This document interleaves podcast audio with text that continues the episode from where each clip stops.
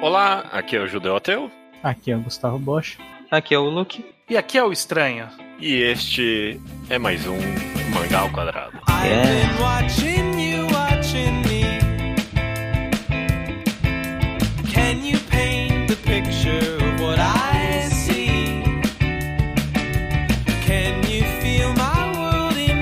Maravilha, todo mundo, sejam bem-vindos ao Mangá ao Quadrado de número 257. Tudo bem com vocês? Tudo bem? Você, tudo bem? Tô bem, tô bem, tá tô bem. Tô bem. Não. Este, pra quem, todo mundo que já baixou e viu o podcast, é uma mangagrafia, né? Puta, que que é uma aí sim, caralho. Nossa, né? Impressionante. Eu acho que 84 tem- anos. É, então, acho que fácil mais de um ano que a gente não grava uma mangagrafia, porque É, é, um programa que é um programa só e a gente tem que ler 50 mangás, essencialmente. Então, sempre dá uma preguiça. E no momento É. que a gente decidiu qual vai ser o autor dessa mangagrafia, deu mais preguiça ainda. Tanto que a gente teve que organizar isso como tema, tipo, duas vezes, não foi só uma. Na primeira a gente É. desistiu. Acho que não, acho É. que não foi duas vezes, não. Acho que foi umas três ou quatro. Fácil. Fácil. Três acho que foi, de verdade. Quatro eu acho que é um pouco demais. É, bom, enfim, mas de qualquer jeito, pra quem não sabe, o título é autoexplicativo, mangagrafia, a gente vai analisar a carreira de um autor específico. A gente já fez de inúmeros autores, alguns eu já até esqueci, de- desde Niozano e Junji Ito, até Takehiko Inoue e, Doman Seiman. e Doman Nossa. Seiman, exatamente. e, o- e o cara de... Yoko. E, o- e e o cara dos mangá cancelados, como é que era o nome dele? É... Ai, nossa. Yoichi Amano. E, e, nossa, Yoichi É, e como não tem segredo pra ninguém, porque quem já baixou já viu, essa dessa vez é o queridíssimo autor da, dos hipsters, é, ícone da, dos mangás cults, o Taiyo Matsumoto, né? Exatamente. Ele, tá, É, ele tá- teve se- sempre. Ele e Daisuke Igarashi tiveram sempre ali no fundo dos nossos, dos nossos cérebros enquanto pensávamos em mangagrafias. É. Peraí, será que Decidíamos tá, se ia encarar ou não. Tá dando spoiler do próximo? Não, não sei Não. se a gente vai Não, porque não tem espaço suficiente. É, já é por isso que não teve. O próximo vai ser o Boichi, né? Vocês sabem. É verdade. Nossa senhora. Mas é, enfim, Taiyo Matsumoto nasceu em Tóquio, Japão, obviamente, em 25 de outubro de 1967. É uma raridade, inclusive, entre os autores, pelo menos até agora que a gente fez a mangagrafia, tem não tem muita informação necessariamente dele na internet afora, mas tem pelo menos um bom número de entrevistas dele por aí, né? Normalmente Uhum. os autores são bem mais reservados, mas pelo menos um blog ali que eu conheço, que é o Mangablog, tem três entrevistas bem extensas dele conversando com vários outros autores, dá pra pegar um certo feeling da personalidade ele- dele, né? É, eu não só. Eu li, sou um especialista em entrevistar o Matsumoto agora, porque eu li essas três do Manga Blog e eu li outras duas, tipo, de sites afora. Então, tem vários de detalhes divertidos. Bom ponto. De histórias ou da vida dele? Você tem algo da É, vida dele pra Tem contar? pouca coisa, mas tem alguma coisa. Mas é muito relacionado aos mangás, eu vou comentando quando. Justo. Uma coisa da vida dele que tá escrita aqui, eu não tinha a mínima ideia, é que ele queria ser um jogador de futebol, originalmente, em, Uhum. em 1986. Ele fez um tour pela França, é isso? Não, mas não como jogador. Ele fez, ele fez o tour pela França como É, quadrinista. são duas informações diferentes. São duas informações Ah, ok, diferentes. que susto, uau. Eu pensei que, ah, olha, foi, ok, tá. Beleza, Que então inclusive, Inclusive- mudou, tipo, a arte dele, porque ele ficou, foi o momento que ele teve essa inspiração em obras ocidentais e tudo mais. É, exatamente. Bom, a gente já acho que vai falar em algum momento aí, características gerais, mas isso é. bem- Influenciou o estilo dele, esse tour pela França, porque ele teve contato com vários outros quadrinistas e esse tipo de coisa. Uhum. Mas é justamente estranho. Antes da gente partir para analisar uma obra por vez, vamos comentar um pouquinho no geral do Taiyo Matsumoto. Ele, com certeza, se, se eu puder já começar chutando a bola aqui, a gente comenta de vários autores, a gente lê muitos mangás, mas é bem raro eu conseguir dar tão objetivamente o, o adjetivo de experimental por um autor, sabe? Até Uhum. autores mais cults e que, sei lá, sempre renovam sua arte, como, sei lá, Inio Asano, por exemplo. Eu jamais chamaria ele, sei lá, de experimental, mas Taiyo Matsumoto parece que tá na essência dele, sempre querer fazer algo diferente, né? Não sei se vocês concordam. Ah, Sim. É, é porque, na verdade, o que acontece é que o Taiyo Matsumoto, ele é um daqueles autores que, que ele é bastante utilizado como, exe- como exemplo quando a gente quer discutir sobre o que que é mangá. Porque a arte dele, ele, embora seja japonês, esteja fazendo quadrinhos no Japão para japoneses, ele tem, de fato, o que comentou, essa inspiração bem forte e bem notável, né, de quadrinhos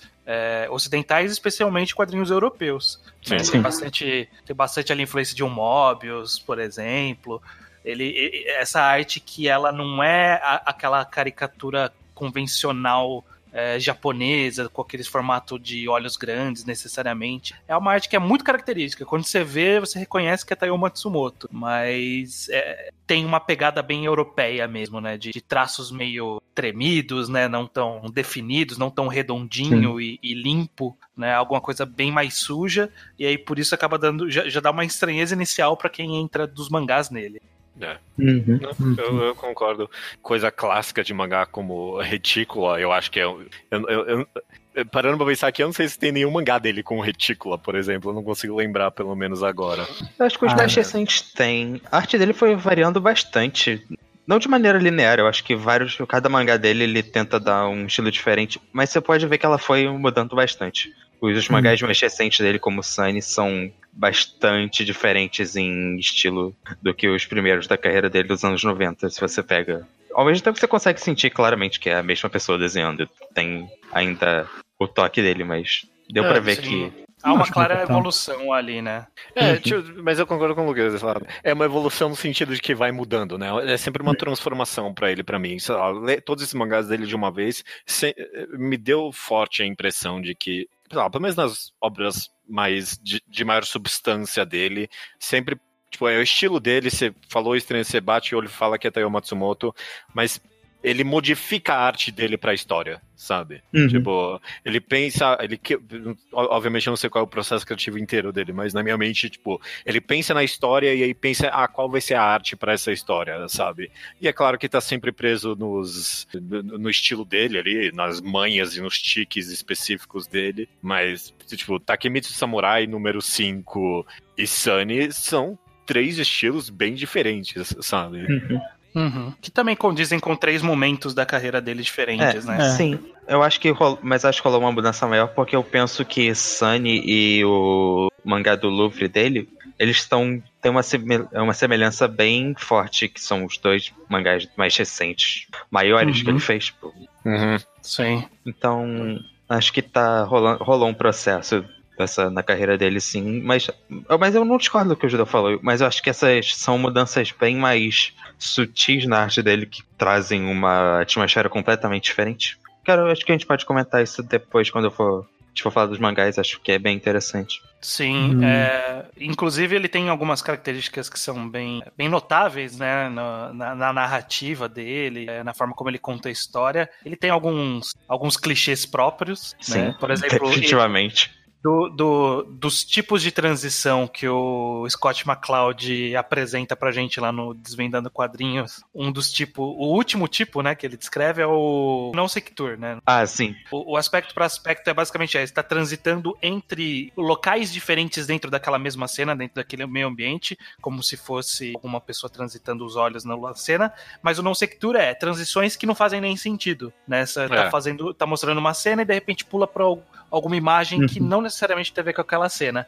E isso é muito comum na história dele, né? Sempre que Aham. alguém tá divagando sobre a vida, divagando sobre é, os pensamentos dela, sobre o mundo, sempre ele faz esse não sector de e mostra o pássaro voando, e mostra a folha, e mostra o, o avião, e mostra o menino, e mostra o É. velho. Acho que não tem um mangá Uhum. dele que não tem pelo menos um quadrinho do céu com pássaros, sabe? Uma Sim. coisa que ele gosta muito de fazer também nessa aspecto de quadrinização ainda é. Junto com o Estranho falou, ele meio que facilita essa transição com, com os diálogos, né? Que tipo, ele tá tendo dois personagens conversando, uma hora ele troca o- a cena, do, o cenário onde os jogos estão passando por alguma coisa totalmente diferente, mas ainda são as mesmas pessoas conversando. É. Você só tem que entender que não, não mudou ele. Ele mudou o desenho, mas ainda tá na mesma fala. Sim. Ah, com certeza. A quadrinização ele adora essa, essa transição bem. É, é- é dinâmico até mesmo. E ele adora fazer umas colagens bem grandes disso, Uhum. inclusive, né? De, páginas inteiras de, de quadros. Raramente quadrados, né? Sempre tipo, Sim. meio bizarros e Isso é algo muito fascinante dele. É esses quadros triangulares que ele faz, né? Uhum. Que é uma coisa bem única da, acho, da, do estilo dele. Eu vejo poucos mangakas usando isso com tanta frequência quanto ele. Não é, não é aqueles, tipo, aquelas diagonais clássicas de mangá pra dar movimento. Não. É um negócio muito mais, sei lá, fragmentado mesmo, sem só separados por. Tipo, é uma página inteira que tem. não tem divisão entre, entre os quadros, são só linhas fazendo esses, esses losangos inteiros pra separar os quadros. Você nem sabe direito a ordem que você tem que ler. Sim. É, é, é interessante. Já, já tem ma- alguma coisa mais que vocês querem comentar de tique dele por enquanto? Sim, Eu- vocês não comentaram em nenhum momento, mas tipo, esse aspecto do losango e tudo mais, e essas colagens, e no fim das contas, o próprio estilo de arte do non-sector, é, parece tudo buscado de ar- estilo artístico lá do do começo do modernismo. É mistura de surrealismo com cubismo que a gente vai ver muito nos mangás e também esse dadaísmo dele. Tipo, isso Olha aí, realmente, eu acho Uhum. que o surrealismo nele é muito presente, mas em alguns casos a gente vai ver um pouco desses outros. E Uhum. É, isso, nossa. é, isso é tão exemplificado que tem um personagem em Hanao Toko que é um personagem do Picasso. Não, pior sei que você falou cubismo agora e, sei lá, eu de alguma forma nunca fiz essa associação, mas ah, com certeza, cara, né? Principalmente no começo Sim, da as carreira casas. dele. Veja as É, casas de é. Hanao Toko, Uhum. elas são todas cortadinhas, assim, uns quadradinhos. né? É É. um ponto. E outro aspecto da arte que eu acho que é bastante relevante também, que é, junta-se com o não sector para criar bastante clima do, do Teo Matsumoto, que é a escolha de ângulos dele, né? Ele tem, ele tem um posicionamento de câmera, por assim dizer, dos quadrinhos, que é sempre surpreendente, sabe? Sempre ele tá, ele tá pegando de um ângulo que não é o ângulo fácil, que não é a posição que você estaria vendo aquele personagem num quadrinho convencional. Então, tipo, às vezes tem uma- uns quadros que parecem que foi feito numa lente olho de peixe, assim, sabe? Que é Uhum. bem mostrando aquele personagem grande, mas meio, meio co- como se a gente estivesse vendo o cenário em volta, meio oval em volta do personagem. É ângulo de baixo, é ângulo de costas, é ângulo de cima, é ângulo do lado. É, ele sempre busca umas posições diferentes pra mostrar o acontecimento. É close, tipo, muito próximo do rosto do personagem. Ele, ele sempre tá mudando a, a câmera da, da história de uma forma muito única, que aí dá esse clima justamente, né? De parece que a gente tá o tempo todo em um lugar diferente na história, né? Ele tá sempre mudando o quadro, ele tá sempre mudando o ângulo, e é Uhum. sempre interessante nisso. Dito isso, eu, eu concordo. É só que uma outra coisa que ele também gosta muito de fazer em momentos esporádicos, mas acho que em toda a obra dele tem esse momento esporádico, que é aquele tipo de página que ele mantém o mesmo quadro, o mesmo ângulo, a mesma composição repetidamente com, tipo, pequenas mudanças. Ele Uhum. manter a, fazer essa sequência de quadros onde tá só mudando uma coisinha no fundo da história ou as falas, mas é, é tipo o mesmo desenho repetido para manter essa, dar essa ideia. Ele, Uhum. ele gosta muito de trabalhar com, com esse conceito. Em, não, nunca, é, nunca é muito comum, mas sempre tem um momento na história que ele gosta de fazer isso porque ele acha que é relevante para aquela, pra aquela ideia daquela cena. Sim. Bom, você tem, você tem um último ponto da arte que eu queria fazer que ele, ele a- gente comentou, sei lá, de, bem abertamente desses quadros losangulais que ele gosta de fazer, mas, tipo, no geral, ele tenta quebrar bastante o, o que é considerado formato quadrinho pra mim, sabe? Não, não o que é considerado, mas tipo, pelo menos o que dá pra fazer dentro da- dessas restrições. Então, tipo, Takemi Samurai é um exemplo que me pula bem forte na cabeça, sabe? Tipo, a ideia dele fazer a- as linhas do quadros pintadas a pincel é tipo algo tão único, sabe? Tipo, E uma ideia que parece tão óbvia que é surpreendente e, e cria um clima só nas linhas dos quadros, sabe? É, é bem impressionante pra mim. É, e aí, em- bom, quando a gente fala de Takemichi Samurai, dá pra comentar um pouco especificamente disso, mas Sim. nesse caso específico, ele dá dá uma sensação muito de proximidade justamente porque ele não tem espaço, ele não tem a sarjeta ali nos quadros, né? Os quadros Uhum. eles estão colados sempre, então tipo, é uma- parece que é uma história muito mais apertada, né? Muito mais, mais é, muito bem até. encaixada, contida, é, é- é bem diferente assim, Takemitsu Samurai especificamente. Isso, esse recurso ele não usa muito em outras histórias, mas Não. nessa, Mas sei lá, exemplo, ele number- experimentou isso. Número, número 5 tem os, os seus próprios estilos de é, linhas de quadros e, e para mim é, é- é uma constante nas histórias dele. Sim. Dito isso, no que tange, vamos comentar ainda mais, ainda um pouquinho abertamente, no que tange narrativas, grandes narrativas deles, chiques de histórias. Tem, tem algum clichê Matsumoto que vocês conseguem pensar? Ah, definitivamente. É, Com certeza. Primeiro, eu primeiro só Muito. quero falar um que é, não é muito relevante, mas eu só- é só porque eu notei isso. Eu fiquei pensando como tem todo o mangá dele, que ele adora separar as histórias dele por estações. Eu acho que é toda a obra. Ah, ele uau, decide que ele vai contar por. É. Não é muito relevante, Ele mas. faz um quadro em cima, em preto, em cima da página, escrito qual estação que é. Sim. Ele fez isso em Sunny, fez isso Zero e Sunny, que tipo, é o mais recente e o mais antigo dele, ele, ele fez essa mesma. Tem Hana. Hanotoku tem, mas é porque Hanotoku tem isso em muita coisa, não tem só as estações. É, mas, tipo, tem muita coisa. Muitos mangás dele ele Preto faz e branco eu acho que sim também. Tem, sim. Tem também. É, tem, tudo, sim. é. É, ah, nossa, eu não tinha reparado nisso. Esse é um excelente ponto, é mesmo. É, não é em todas as histórias, mas pra mim o, o maior clichê que surgiu pra ele é que é, é narrativas envolvendo crianças pra mim. Tem Sim. exceções, é claro, aqui e ali, mas acho que até nas histórias que o protagonista não é uma criança, de alguma forma, nem que seja um plot um pouquinho mais paralelo, ele contra uma forma de contar a história de crianças, né? E, tipo, sei lá, não é nem é, adolescente ou pré-adolescente, é, tipo, a vida infantil mesmo, né? Uhum. Sim, sim. A, a- a sensação que eu tenho, na verdade, é que é uma história bem mais sobre inocência. Ele sempre tem um personagem muito inocente, no, num ponto até que ele, que ele é meio desconexo desse mundo, de tão Uhum. avoado, de tão distante que ele é. Então, e é mais Sim. fácil fazer esse tipo de personagem com criança, mas ele faz isso também com outros personagens, como o Ah, pai sim. na Otoko, o Taro na Insane, como é, o cara do Takemitsu Samurai, ele é um pouco meio inocente, meio avoado. Uhum. Mas acho que mais específico até que trabalhar com infância, o que eu acho que é a temática dele, sim. Ele trabalha com crianças. O que o Estranho falou também, ele gosta muito não só de trabalhar essa pessoa inocente, mas ele gosta muito de trabalhar uma dicotomia. Ele sempre, muitos mangás dele são duplas de personagem e é essa criança mais tipo, séria, mais cínica ou mais com mais inteligente ou mais qualquer coisa, e tem essa criança mais inocente ou mais mística mesmo, ou com alguma visão de mundo muito única, que acessa o mundo de uma maneira totalmente diferente que as pessoas mais normais.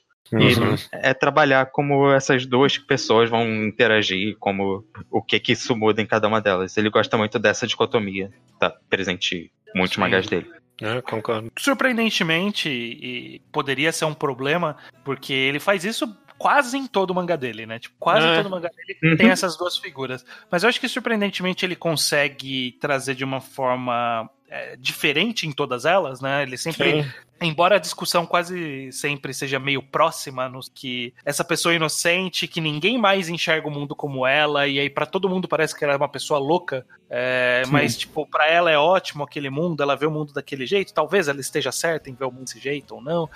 Mesmo tendo essa mesma temática repetida em todos os mangás, não é igual todas as histórias. Não, Uhum. é. Mesmo lendo tudo dele de uma tacada só, eu não senti uma repetição. é, Temática. de temática. É, de- e- mesmo eh, literalmente falando aqui que a temática é repetida, eu nu- nunca senti essa repetição. Eu acho que, sei lá, muito tem a ver aqui no final das contas, apesar da, da superfície ser isso, no fundo é bem distinto cada uma das coisas, ca- cada história, o ponto que tá querendo ser feito, sabe? Sim. Eu Eu discordo acho um que- pouquinho, só pra constar, mas acho que a gente pode falar disso quando a gente chegar nos mangás em si. É, talvez quando eu comentar um pouquinho mais a de... Tipo, tem obras dele que é tipo. Não ah, são ok, isso aqui é um Taiyo Matsumoto, sabe? Isso Sim. aqui é um. é, É, talvez mais no começo da carreira as coisas soem um pouco mais parecidas, mas eu acho que Eu mais acho que a- vai evoluindo. É, tem uma coisa que eu acho que tem até mangás que eu gosto dele, que ele meio que coloca esse tema de uma maneira que eu acho que acaba estando lá com menos força, parece que tá mais porque é a coisa dele do que por ele ter alguma coisa especial a contar daquele tema naquele mangá. Eu acho que a gente vê. Uhum. Acho que eu sinto às vezes que tá lá por meio que por tá lá. Não, Sim. nada tá por tá. É, Tudo Eu não sei. intenção. a gente, vai- a gente vai discutir. Vamos lá, a gente É. tá cedendo por comentar os mangás um por vez. Vamos fazer isso. É, Você esqueceu de comentar outro, o principal fator dos mangás dele. é, Hum, A flor. Ah, a sim. flor é o elemento mais importante dos mangás dele. Dois mangás têm nome flor no meio. Não, mas, não, mas isso é verdade. Isso eu notei agora, o quão é um símbolo presente nas obras dele. Eu é. acho que menos É. do que está. Mas, tipo, Zero, por exemplo, que a gente vai comentar agora, já começa. Tem esse simbolismo muito forte na obra inteira. Sim. é, zero sim. Sim, é. Só pra informar aqui, deixar no registro, ele participou de várias coletâneas, né? Então, Adidas Manga Fever, Afternoon for Season Prize e Japan as Viewed by 17 Creators e Caribe Song. Todo mundo que já caçou um pouquinho no Manga Updates Mangá vai reconhecer esses nomes desses. É. Ah. Agora, o, Ja- Japan View by 17 Creators e Adidas Manga Fever, eu acho que todos os mangakas que a gente fez al- alguma mangagrafia tá envolvido em algum deles, de alguma forma. ou, ou isso ou aquele robot lá do. Aquele robot, é. Todo, todo autor fez o robot também. A gente não vai falar deles então? Acho que não, né? Só, só pra descontar que existem esses, essas. É, essas Você quer aí. comentar alguma coisa de alguma das histórias coletâneas? Eu acho que é interessante.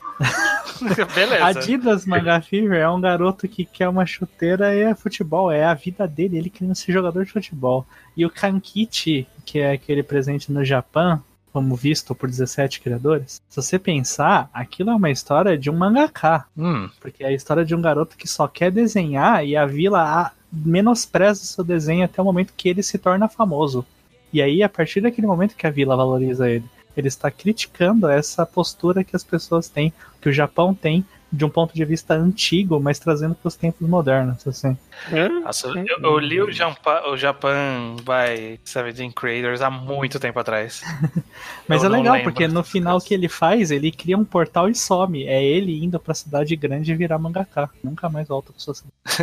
Ah, nossa, uau. Como deveria. Bem, bem, auto- bem autobiográfico no final das contas. Ah, Eu não tinha lido. Não, ele desculpa. nasceu em Tóquio, no caso, mas tipo, ele, Ele tá- nasceu lá. É, não, ele já nasceu Não, na cidade na Na verdade, grande. ele fez o contrário. Então, é. É, é. Bom, a gente vai começar então em 1988. Ele nasceu em 67, então esse mangá foi que quando ele tinha 19 Isso aí. anos, é isso, né? Uma vez. relativamente tarde até. 1980. É, mano, sei lá. No- no- 88, é, Straight, dois volumes, saiu pela Morning da Kodansha e não tem scan, né? Peraí, vocês estão É. fazendo a tá certo. É 21 anos, na É verdade. 21 anos. É, sim. Eu tava pensando aqui. Vocês falaram com tanta confiança que eu tive que me. É, Ok, Eu- ok, eu- eu 21 observo. anos, 21 anos. desculpa. E aí não tem Mas scan, é. então ninguém leu. É, É, mas não. só pra constar, é, eu tenho uma coisa interessante pra falar desse mangá. Nossa. Que ele, ele comenta numa entrevista que ele queria ter feito a, Straight a história de um relief pitcher, que é o arremessador de, um, de beisebol que tá lá pra terminar os jogos, de 19 anos. Ele fala que ele queria fazer essa história sendo de um cara, tipo, mais velho, já terminando a carreira. Só que, tipo, os editores não deixaram, falaram, ah, você tá muito novo ainda, faz esse mangá de alguém mais próximo da sua idade. O, Ah. o que ele acabou levando pro mangá seguinte dele, onde ele conseguiu manter a ideia de um, um esportista mais velho. Exatamente. Que ó, em 1990 é o Zero, o primeiro mangá com scan dele aqui. Só tem dois volumes e saiu pela Big Comic Spirits, que é da Uhum. Shogakukan. Então mudou até de editora. Ficou tão puto com a galera ali que, ah, quer saber, vou, vou pro lugar que deixa eu escrever o que eu quero. Big Comic Certo. Spirit só pra se referência, né? Onde saiu, por exemplo, 20 Century Boys, saiu vários outros mangás. Pom Pom Vários Pom Pom Pom Pom saiu Não sei. Big Comic Spirits. Bastante coisa. Enfim, é. Zero. Hum, vamos começar com vocês três. Sobre o que, que é Zero. Zero vai contar a história desse lutador e que ele tá invicto há muito tempo. E Meio ele- anos, mas né? ele tá, ele tá se, ele tá envelhecendo, né? Ele tá se aproximando do que seria o final da carreira dele como lutador, que é 30 e poucos anos. Né? É a minha é. idade e tá acabando a carreira dele. Mas tudo bem. Mas é, é né? Bas... É um lutador de boxe. Basicamente conta a história, então, desse cara e da busca dele pra, pra ele ter essa luta, essa luta final, né? Ele quer, ele quer encontrar um brinquedo que não quebre com ele no, no, no ringue. E, e ele é meio que o personagem avoado que a gente comentou da história, né? Ele é um lutador muito forte, mas ele também é meio fica admirando as flores, fica falando coisas desconexas. Basicamente é a história desse cara, e aí especificamente a luta que ele vai ter com um outro personagem que é apresentado. Né? É, é, um mangá de esporte, tipo, quando você tira toda a fantasia do Taiyo Matsumoto de cima, é tipo um mangá de esporte. Bem. É uma história, talvez, de né? esporte. É. Tipo, é. é uma história de boxe que você já viu mil vezes na sua vida. É, mais ou menos, porque eu acho que ele se desenvolve de um jeito bem interessante, né? Porque são aí dois voluminhos, ele tá. Basicamente, ele mostra várias lutas, mas basicamente o foco é uma grande luta. Ele vai ter um personagem. Que, é. que basicamente é o segundo volume inteiro. Sim. Então é, é um, um, volume, volume de construção para um volume de luta. Pois é. E eu acho que aí, como ele é bem contido nesse sentido, ele, ele acaba funcionando de um ritmo diferente ali, ele carrega a história. É. Eu, eu, acho o mangá decente. Eu não, não, é um dos meus favoritos dele, não. Mas eu achei simples, talvez, demais no final das contas. Apesar de tudo. Minha opinião sobre Zero é bem mixed, na verdade. Porque eu acho que é um mangá bem, muito bem feito formalmente. Eu acho que o Matsumoto. Uhum como quadrinista e até como estrutura da história é super bem encaixada. Eu gosto bastante desse esquema de setup do primeiro volume, esse é a luta inteira no segundo. Acho que é um dos mangás que ele usou muito bem aquela coisa dos quadros losangulares, tipo, sem sarjeta nenhuma entre eles, que a gente comentou. Gosto bastante uhum. do que ele faz ali. A arte dele tá uma atmosfera muito boa. Embora que... não tão lapidada como seria uhum. mais, né? Tá, sim, tá um sim. pouco meio cartunesca. Às vezes ele tem, ele tem uns personagens de fundo que são muito mangás clássicos, sabe? Tipo, um mangá sim, antigo, um personagem é bem diferente. Ele, ele tá se achando ali ainda. É engraçado, porque a arte dele é meio cartunesca, então ele tem que usar muitas técnicas. Tipo, ele faz um contraste muito forte, muito muita, muito tom de preto, esse tipo de coisa para poder transmitir a tensão e o tom mais sério que a história pede, porque às vezes a arte dele não consegue realmente fazer isso por si só, mas ele consegue, uhum. ele, ele, dá, ele dá esse jeito que funciona super bem. Só que, tipo, eu não gosto muito do que a história acaba dizendo no final, que para mim é meio que não muita coisa. Eu acho que é uma história cínica demais para mim. Hum. Tipo, Sim, ah, é, o final é. ele é meio esperançoso. Tipo, sei lá. Não, não foi assim que eu li. Definitivamente não, não foi. É, tipo, eu não quero comentar com spoilers, mas eu acho que a história acaba sendo muito sobre só essa tensão e essa, essa construção para esse estado mental dele que eu acho que acaba terminando meio que sem fazer muita coisa. É só um tipo, ah, então é isso aí mesmo. Quase uma tragédia, é, entendo. É, é, entendo sua leitura. De certa forma. Ele, ele não traz uma, uma, uma ideia muito diferente. Tipo, ele, não, ele não traz uma mensagem muito interessante. É só uma história. É, é história por é, história. É assim que eu enxergo. Ele quer contar sobre esse personagem e o desfecho dele que não, não nos deixa concluir muita coisa. Né? É. Tipo, ah, ok, teve esse desfecho, beleza. E é isso. Mas eu concordo que, tipo, é interessante não é, não é uma história enfadonha. Dá pra ler tranquilamente sem, sem ficar revirando o olho. Ah, Mas sim, é. é uma história que você lê de ponta a ponta e segue a vida. É, não, não, não tem nada que vai realmente ficar comigo, eu acho. Tipo, é, acabou. Esse é o, acho que essa questão para mim. Eu sinto que ele não tava dizendo muita coisa e acabou no final pensando que era meio que só pra dar essa, essa coisa mais visceral no leitor e eu não acho que foi suficiente para mim. Uhum. Concordo. As flores nascem na primavera e murcham no outono. É. Não é, não, é não é uma frase muito, muito inova, inovadora. Não, nem um pouco. Não, muito inovadora. Nem poética, muito não. Flor, é. Fragilidade, ciclo vital, por causa disso. Mas ao mesmo tempo, quando ela está plenamente aberta, ela é o esplendor e a glória. No Ikebana japonês, a flor maior representa o céu, que é o ponto que ele quer alcançar. Hum. Ele okay. quer se tornar aquela maior flor ao mesmo tempo que ele quer encontrar uma outra flor que ele consegue. É isso toda essa ideia do final. Mas mais do que isso, esse mangá é bom. Estão sendo muito injustos. Porque esse segundo volume, ele é uma representação de insanidade absurda. quanto mais intensa a luta vai ficando e mais insano eles, os dois lutadores vão ficando, mais quebrado fica a arte e todo mundo que cerca eles. Tipo, Eu- os, eu cara- os treinadores desistem, eles ficam malucos junto com eles. A arte fica maluca, fica tudo maluco até o final. Eu, eu concordo com o que você falou. Eu, inclusive, comentei, comecei falando que eu acho que é uma história muito bem feita. E se você conseguiu tirar algo mais dela, eu tô- não tenho nada a discordar de você. Eu só. Sim. Não funcionou pra mim. Mas eu acho que. Não, eu não Inclu- estou dizendo que ela é ruim também. É, só não fiquei muito impressionado, mas é uma boa história. Se, se você tiver alguma. Se você tiver tirado alguma coisa mais profunda dela, eu não tenho nada a tirar de você do que você viu nela. Porque, como eu disse, É. tem bastante E também coisa bem feita ali. O- Matsumoto ele faz meio que. é, o tom dele é um tom meio. é, tipo, tira o que você quiser dessa história. É isso que eu tô, eu tô fazendo aqui. Eu tô jogando esse monte de simbolismo, esse monte de, de non sector, esses ângulos diferentes, esses personagens avoados e a relação deles com o mundo. Tira a conclusão que você quiser aí, sabe?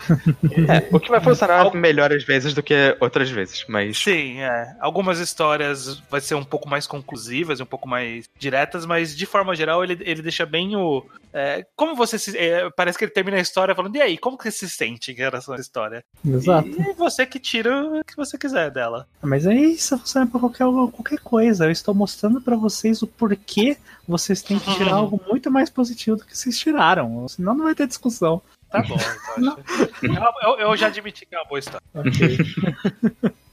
Tem mais alguma coisa que você quer comentar do zero, Bocha? Hum, acho que não. Ele é, acaba sendo um mangá bem curto. Tipo, a construção dele é bem. Bem Eu entendi, direto. eu entendi o seu ponto, mas, tipo, você terminou de ler e, tipo, você sentiu esse impacto, é, tipo, Senti a luta inteira. Eu ia, com certeza, você vai perdendo o fôlego conforme eles vão perdendo o fôlego. Não, well, ok.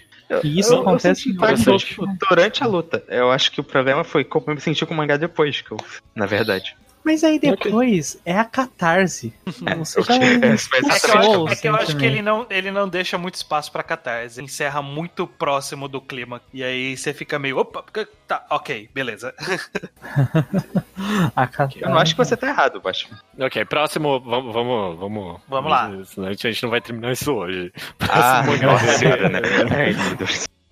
O próximo mangá dele é o de 1991, é o Hana Otoko, três volumes, também pela Big Comic Spirits, só que dessa vez special, eu não sei por Ah, não. É, Não, calma. Não, acho que eu tenho uma informação quanto a isso. A Big Comic Spirit Special, eu acho que é só, tipo, uma linha, tipo, que os volumes são publicados da Spirits. É, tipo, Ah, um selo. Então ele foi publicado na Spirits mesmo. Ah, é que ok, acho beleza. que, como no volume tá escrito Big Comic Spirit Special, porque é, é onde a gente vê o negócio de volumes, o Manga Update deve ter colocado isso como. Ok. ah, Ah, mas tá. acho que é o que faz mais sentido. beleza. Me Então, diz aí. Luke, sobre o que, que é Hana Otoko.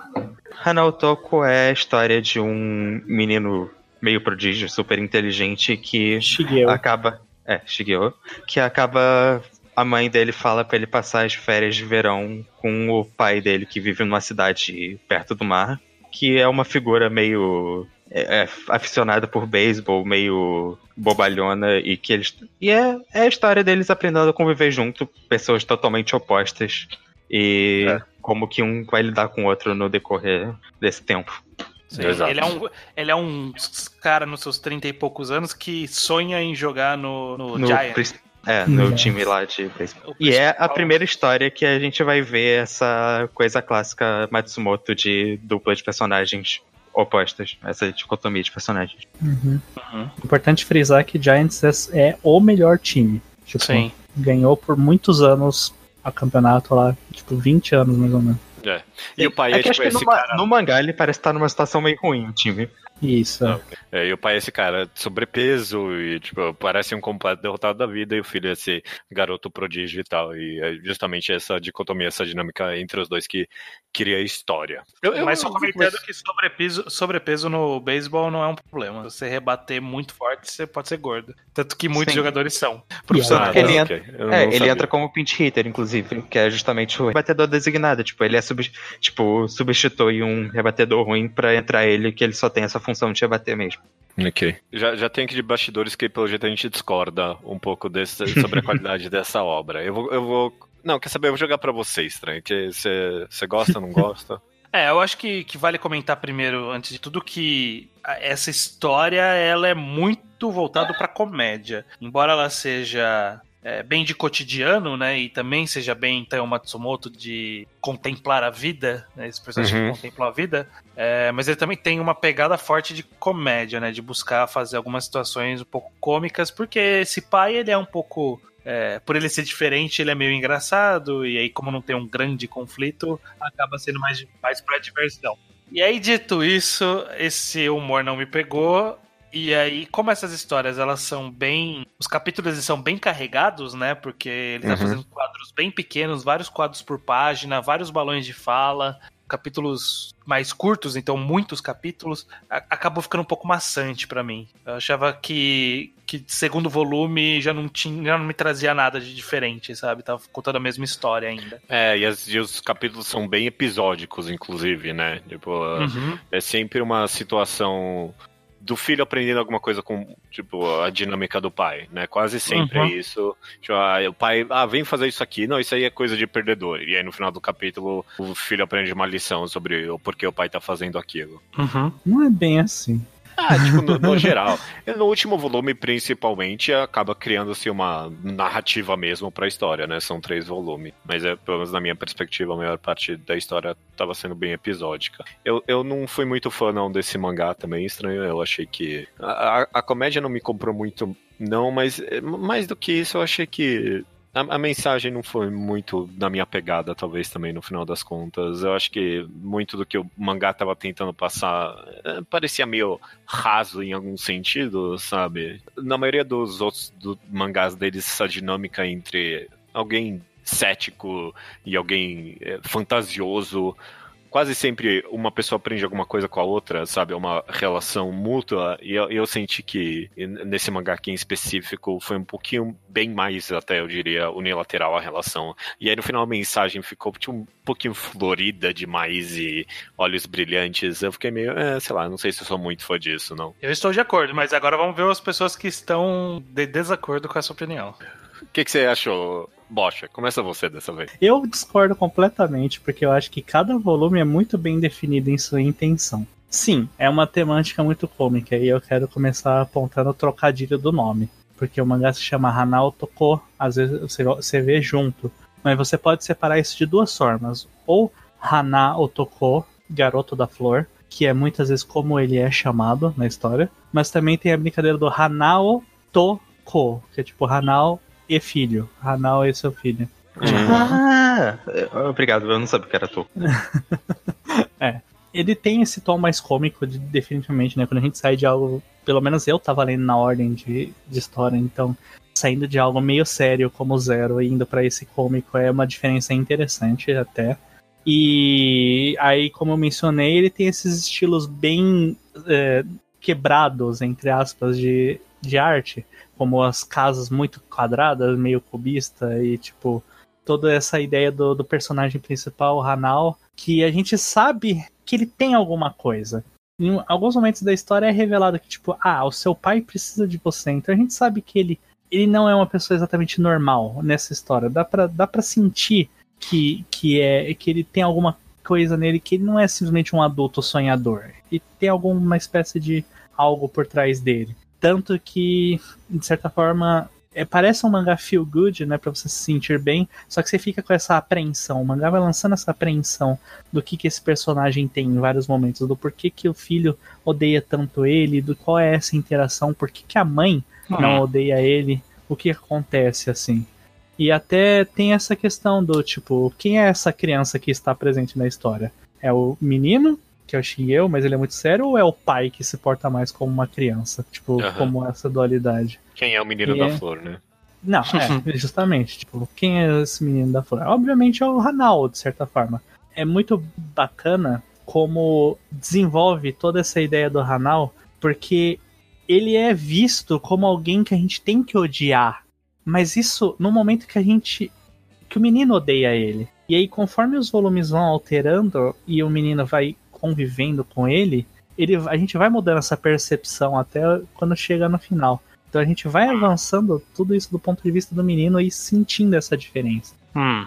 Entendo, entendo. narrativamente. Lu- Luke, você gostou Eu- também, né? Eu, eu adorei. É, eu concordo bastante com o Bosch. Eu acho. Eu, eu, inclusive discordo o quão, do quão episódico o mangá é, porque eu acho que, tipo, ele é, mas eu acho que tem uma progressão tão é, gradual exatamente em como o Shigeo vai se relacionando com o pai.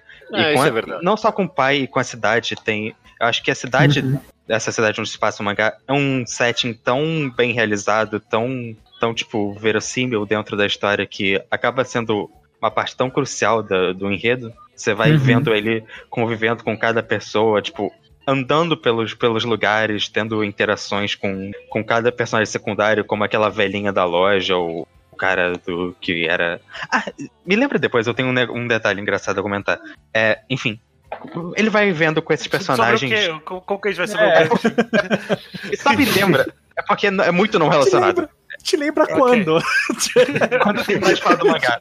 Porque vai ser um muito não sector. É, Tá. É ótimo, é ótimo. mas enfim. É, eu acho que mostra muito esse avanço do personagem com, no decorrer dos volumes. Inclusive, eu acho que não só a gente vai descobrindo bastante da relação do Shigeo com o pai, mas muito do próprio Shigeo. A gente vai vendo como essa figura dele de criança prodígio acaba não sendo exatamente assim. A gente vai vendo os momentos que ele é uma criança de verdade e que ele Uhum. acaba fingi- muito te- tendo coisas de criança que ele finge que não são, porque, falando de um jeito muito mais sério. Como, por exemplo, nas brigas que ele tem com a velhinha da loja tentando discutir que ele tem que ganhar o prêmio, ou, ver, ou falando que ele quer aquele brinquedo, mas ele não quer de verdade. Então, eu acho que a história super funciona pra ir desse ponto 1 que ele odeia o pai e tudo mais, e pra chegar naquele volume final que ele tá super empolgado ao ver o pai acertar um home run. Uhum. E mim, spoiler cara, aí. Não, ele não Não é, essa parte, mas ele não falou aonde foi o home run. Não é muito importante o que. Acho é que não a é surpresa, é, é o ponto Não, chave. tá ok, ok. Só, só tô mal Tá, pode cortar, mas é que eu não acho muito importante spoilers nesse mangá não, pra não, mim. não, não é mesmo, não é mesmo. Tudo bem. Eu acho então que pra mim super, inclusive a comédia super funcionou pra mim porque acho que ela dá esse tom slice of life agradável. É uma, é uma leitura que eu acho que o Matsumoto fez um mangá muito mais menos ambicioso do que a média dele pra mim. E eu acho que isso Uhum. super funciona aqui, porque às vezes eu acho que ele acaba indo um pouco longe demais com essas abstrações dele ou tentativas de ser um, falar um pouco de mais do que a história comporta. Aqui eu acho que ele tá fazendo exatamente o ponto certo, o que é um equilíbrio que ele não tentou muitas vezes depois. Eu acho que aqui super funciona. É. Entendo, entendo. Tipo, eu, eu entendo a perspectiva de vocês. Pra mim, só, tipo, por exemplo, o Bocha falou sobre, ah, sei gostando cada vez mais do pai. E, tipo, pra mim, momento nenhum. Tipo, ele nunca caiu a ficha pra mim desse Que personagem. não. Eu odiei ele até o final, tipo. E, tipo, pra mim, pareceu que o mangá eh, tava recompensando ele por ser um babaca, essencialmente. Mas esse é o ponto. Todo mundo perdoa ele por ser um babaca, porque ele não é uma pessoa normal. Ok, então. Beleza, beleza. Ok, essa lição do mangá eu, eu entendo, eu só não comprei ela muito bem. Uhum. É, eu concordo que esse personagem. Tipo, a gente entende ele. A gente entende que essa inocência, essa pseudo-inocência, essa meia. essa vida meio maluca dele é, tipo, é problemática de algum ponto de vista se você levar pra um lado muito racional, mas se você enxergar como ele funciona, é ok. Aí você aprende, é ok, beleza. Ele pode viver assim. Não quer dizer que eu gosto dele, ele pode viver assim. Vocês não têm coração. Beleza. Vambora. 1993. é, Não, calma. Eu, eu lembrei. Vocês não lembraram, mas eu lembrei. É, Ah, era. ele Eu não sabia É, pra- Tem uma coisa desse mangá que eu li numa entrevista que o Matsumoto é, ele foi fazer tipo uma pesquisa tipo de campo para pro cenário, ele foi ver uma cidadezinha onde como é que esse mangá se passa. Ele decidiu se mudar pra lá. Ele vive, não sei se hoje ainda, mas ele vivia na época da entrevista numa cidade como a Hanautoko. Não só isso, nessa visita que ele fez lá na época que o mangá estava sendo publicado, ele foi com um amigo dele chamado Eifuku, que é o roteirista de Takemitsu Samurai. E Ah. tem um personagem de Hanotoko que se chama Ifuku, um secundário na história. Então ele Ah. colocou a pessoa como, tipo, easter É, egg. interessante. Igual. Legal. Ok. É, 1993 ele lança Aoi Haru, conhecido também Uhum. como Blue Spring, coletânea de one-shots que saiu na Big Comic Spirit, mais um monte de revistas, todas da Shogakukan. E foi adaptado por um longa-metragem em 2002, que ninguém aqui viu, eu suponho. Obviamente. Não, obviamente não. É, a gente não costuma dar muita atenção pra coletânea de one-shots aqui na mangagrafia. Tem alguma Não. história em específica que vocês acharam é, que vale a pena mencionar? Eu Ah, acho dos que- meninos achando a arma. É, isso, sim, é do revólver. A, a- o do revólver é a única que se destaca. E eu acho que principalmente a do revólver é a única que se destaca, porque ela é a única que tem tempo pra ir pra algum lugar. Porque todas as Sim. outras que são um capítulo só, é muito bagunçado. E tipo, é- é- vai e volta É, a que- é história. que o ritmo aquela- não sequitur dele pra um capítulo de one shot só não funciona. Aquela do Mahjong, aí os caras estão jogando Mahjong e lembrando que eles eram do beisebol, e aí, tipo, ah, e tipo, você se perde. Mas fora a história do revólver, é importante apontar que uma dessas histórias tem um personagem que vai ser reutilizado em. Tekken Crinkcast. Ah, nossa, eu, eu não anotei. Porque É eu, eu não li esse mangá. Eu, eu só li, tipo, da primeira vez que tentou fazer esse podcast. É o Yakuza, Ok. detetive de polícia, o Suzuki, Eu gosto Hum. do primeiro capítulo bastante. Do, dos, da galera palmas. batendo palma lá. É, eu Ah. acho um, uma. é- é- esse pra mim é um one shot cl- clássico, no sentido que tem um começo, meio fim, e o fim é relativamente satisfatório pra mim. Uhum. Eu acho que na ordem de produções de quadrinistas que eu estou desinteressado, a ordem é, é sketchbook ou artbooks de forma geral. Aí vem coletâneas de one-shots de autores diversos, e aí vem coletânea de one-shots de um mesmo autor. São os Uhum. três mais desinteressantes pra mim. É o terceiro mais desinteressante. No mesmo ano, então, 1993, ele lançou Tenkon Quintrit, ou Quincret. preto e branco. Ok, ah, ok, Cret. Com foda-se. né? Três, três volumes também pela Big, Spor- Big Comic Spirit e foi adaptado para um longa-metragem também de animação em 2006 é, pelo mesmo Uhum. estúdio que fez a trilogia da Era de Ouro de Berserk. E, além disso tudo, ele ganhou um Eisner Award de melhor edição americana de material internacional em 2008. E segue até hoje como o único Taiyo Matsumoto que saiu no Brasil. Uhum. né? Foi Ah, lançado, se eu não me engano, a primeira edição pela Conrad, em três volumes mesmo. Foi isso? Eu não lembro se era Conrad e depois saiu no, pelo selo Tsuru da. Não, não é da. É, o selo é Tsuru da. Observer. Acho que é, isso da. DB, sim. É. É. Eu, eu- aí. inclusive, eu vi o, o longa-metragem, um anime de preto e branco, e é excelente. Eu prefiro muito mais do que o mangá, inclusive. Nossa. É, É. Acho que esse é o mangá que mais, tipo, conhecido do Taiyo Matsumoto. É, tipo, o mangá que mais chama a atenção dele pra quando alguém fala do autor. É, É. provavelmente É o que, primeiro nome que vem. O Sou ele é o sucesso, né? Foi quando de fato ele foi reconhecido como um autor famoso, popular e é uma obra citada até hoje. Mas isso É, aconteceu é, em, tipo, em retrospecto, depois, depois Isso, do tempo. isso. Porque o mangá foi cancelado. É, Hum. é. Ele foi? E aí ele, depois que aquela... É, fala- pode falar, Judeu. É, não, em entrevista ele até comenta que, tipo, foi meio que um fracasso mesmo, preto e branco. E foi só em ping-pong que ele ganhou a fama, e aí o pessoal retroativamente foi ler as obras mais antigas dele e falou: ah, não, caraca, isso aqui foi interessante. E Isso perdeu assim, muita ao tempo. coisa. Aí ganhou o filme e tudo mais. Coisa. Mas Pois qual é, é. a história de Tekken Crinkcrit? Judeu? Tem Koken Crit conta a história de esses, esses dois é, garotos órfãos nesse mundo bem. É, é, Treasure, Treasure Town é o nome da, da cidade, é um mundo bem fantasioso, com uma arquitetura bem maluca. Esses Uhum. dois garotos, o preto e o branco, é, eles são meio que órfãos de rua, saem por aí roubando e tentando sobreviver. E ele- eles acabam sendo alvos de uma. Do, meio que do chefe da máfia e grandes acontecimentos vão, vão vir por meio disso. Uhum. Acho que pra mim o ponto importante dessa história é que realmente, agora que vocês mencionaram, a partir de um determinado capítulo do terceiro volume, eu sinto que a coisa anda rápido demais. Tipo, é, É. o ponto que pra mim perde. Eu não, não, eu não tinha entendido. Mas Eu aí vocês não. explicando isso agora. Eu não É. acho que. Eu acho que o final funciona do mangá, mas eu acho que. Não é nem que eu não acho que eu acho que o final é corrida. Pra mim o final funciona. Eu acho que a história meio que salta de um ponto em de desenvolvimento, de tipo, preparação pro ponto de finalização meio rápido demais. Tipo, eu acho que a história poderia render muito mais do que ela rendeu, o que faz sentido, considerando o que aconteceu. Ela era pra ter rendido mais do que rendeu. Mas eu sinto que ela tava num ponto muito. Estamos preparando as peças ainda e depois cortou pro. Ok, vamos resolver tudo rápido aqui. Sem essa metade do caminho. Eu acho que esse mangá tem um ponto muito, muito bom dele. Hum. Tipo, primeiro que é uma coisa que eu acho que eu esqueci de comentar que eu acho é que para mim o Taiyo Matsumoto ele é muito melhor nas revelações dele do que no subtexto. Quando ele revela as coisas, tipo, fica muito mais interessante que ele deixar as coisas no subtexto. Ah, é... eu acho que eu concordo com isso. É, que é o problema dos one shots que eu tive. Parecia que ficava muito no subtexto e não, não era explicado. Mas assim, para mim esse mangá é interessante que a gente tem um personagem que é o branco, ele é puro, né? Ele é não manchado.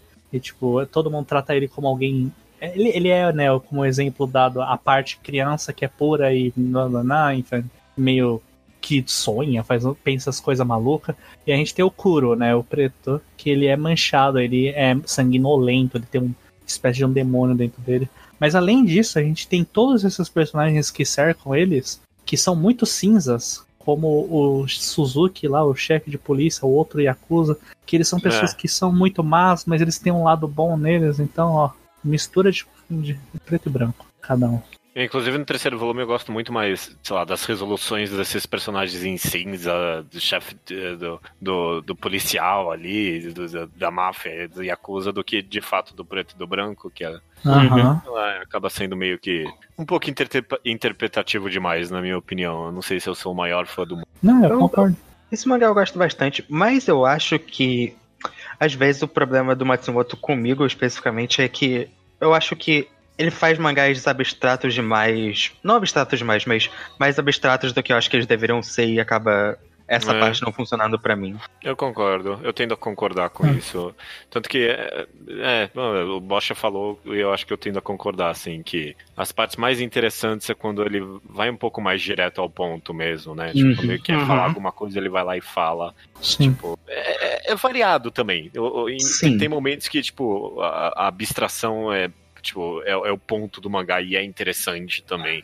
é, tipo, ele, tipo, ele, acaba sendo um autor bem complexo nesse sentido, né? Tipo, é difícil Sim. apontar uhum. exatamente, cada obra tem um erro bem específico dela. É, uhum. é que eu uhum. acho que Nesse caso, eu acho que o mangá é até melhor que alguns outros vão ser para mim, mas eu acho que muitas vezes essa abstração dele em contar a história desse jeito mais é, tem essa mensagem aqui que eu tô contando por simbolismos e o que, que os personagens estão falando de verdade, acaba tirando um pouco da caracterização deles, que poderia ser mais elaborada do que ela acaba sendo. E eu gosto, uhum. até gosto de personagens de preto e branco, mas eu sinto que acaba perdendo um pouquinho nesse aspecto. Mas uhum. eu acho que tem. Uma coisa que eu gosto muito nesse mangá, que eu acho que é uma qualidade que eu só percebi agora, que eu aprecio muito no Matsumoto, porque vai vir em outros mangás pra frente, é a capacidade dele de construir um cenário muito interessante, que é ah, o dessa sim. cidade. Sim. E eu acho que ele dá tanta. tem um naturalismo tão grande, não tipo no cenário em si, mas como que as relações são contadas e como os personagens vivem naquele universo. Soa muito verdadeiro como eles estão lá. Você sente que aquele, aquela cidade é um lugar real e dá muito mais força a todo, todo, todos os eventos. Às vezes, o que a caracterização em si não consegue fazer, essa construção de cenário faz para dar essa, essa parte mais emocional da história. Uhum. Isso, é, inclusive, é uma característica bem comum dele, né? Que é que, que ele gosta de estabelecer o lugar como um ponto muito relevante para a história, né? O, onde os personagens estão e essa recorrência da participação deles nesse cenário, é, como eles se, se, lidam com, esse, com, com, a realidade cotidiana deles, né? O cotidiano é um, é um, é um conceito bem comum do Teo Matsumoto. É. Eu Sim. acho que ele é bem óbvio até nessa história que ele chama a cidade de Treasure Town, que é o tesouro deles, tipo. Sim, sim. é, tá. É. E, e, eles valorizam bastante tesouros e tal na própria história. É. E dito tudo isso, eu, eu tenho uma curiosidade de entender por que, que essa história que foi a, o foco do. Tipo, vamos trazer pro Brasil, vamos levar pros Estados Unidos, vamos. Sabe? Eu acho que talvez o anime tenha feito atenção. É um anime muito bem ele. adorado. É, tipo, é bem aclamado. Mas é, é, tipo, é meio. Hoje em dia eu acho que eu vejo ele como um anime bem Matsumoto é. também, que virou quase cult. ninguém comenta muito, não. Sim, sim. Uhum. Se me dessem na mão o poder de lançar qualquer coisa do Taiyo Matsumoto no país, eu acho que não seria uma das primeiras opções que eu traria. Não, também não. Eu também acho que não. também é uma coisa que talvez ajude, que é o mangá mais, tipo, de ação dele, de fato. Hum. E, tem, e tem cenas legais, eu acho que ele é bastante bem desenhado nesse sentido. É. Tem essa atmosfera divertida, um pouco divertida mesmo de ler. É, É tem, uma empolgante. dinâmica, tem uma dinâmica de luta melhor do que em Zero, por exemplo, que ele tava no começo de carreira. As lutas de Zero eram um pouco travadas, né? Tipo, ela era mais. O psicológico era mais interessante do que a movimentação física. Aqui a movimentação física já tá Sim. melhor. Já. Inclusive, eu não sei o quão relevante é isso, mas tanto faz, eu quero falar. É, o Oda de One Piece falou que ele se inspirou muito nesses personagens de The Conking Crates pra fazer o flashback do Luffy em, em perto do Time Skip. Porra, faz muito Que- sentido. é. A- in- É a inclusive mesma a parte deles de lutar. É, a, a parte deles lutarem com os canos foi totalmente Hum. tirada de The Conking Ah, Crates. ok, faz sentido. Olha aí, olha aí. Vamos, vamos continuar aqui. Em 1995 teve mais uma coletânea de one-shots deles chamada Nihon no Kyodai. Alguém tem alguma coisa a comentar? Zero. Eu acho que Nada o único também. ponto interessante é que, como eu tava mencionando de surrealismo, essa é a história com mais elementos oníricos. Parece tudo muitas coisas, um monte de sonho aí no meio. É, Só e, isso. e é uma coletânea de one-shots que estão meio que no mesmo universo ali, né? É. Tipo, tem, uma, tem uma coerência entre as histórias, né? Uma sempre puxa a próxima. É, tem um personagem que aparece na- no one-shot anterior tá sempre no seguinte. É a única coisa É. que eu acho relevante de contar, porque não, não é interessante.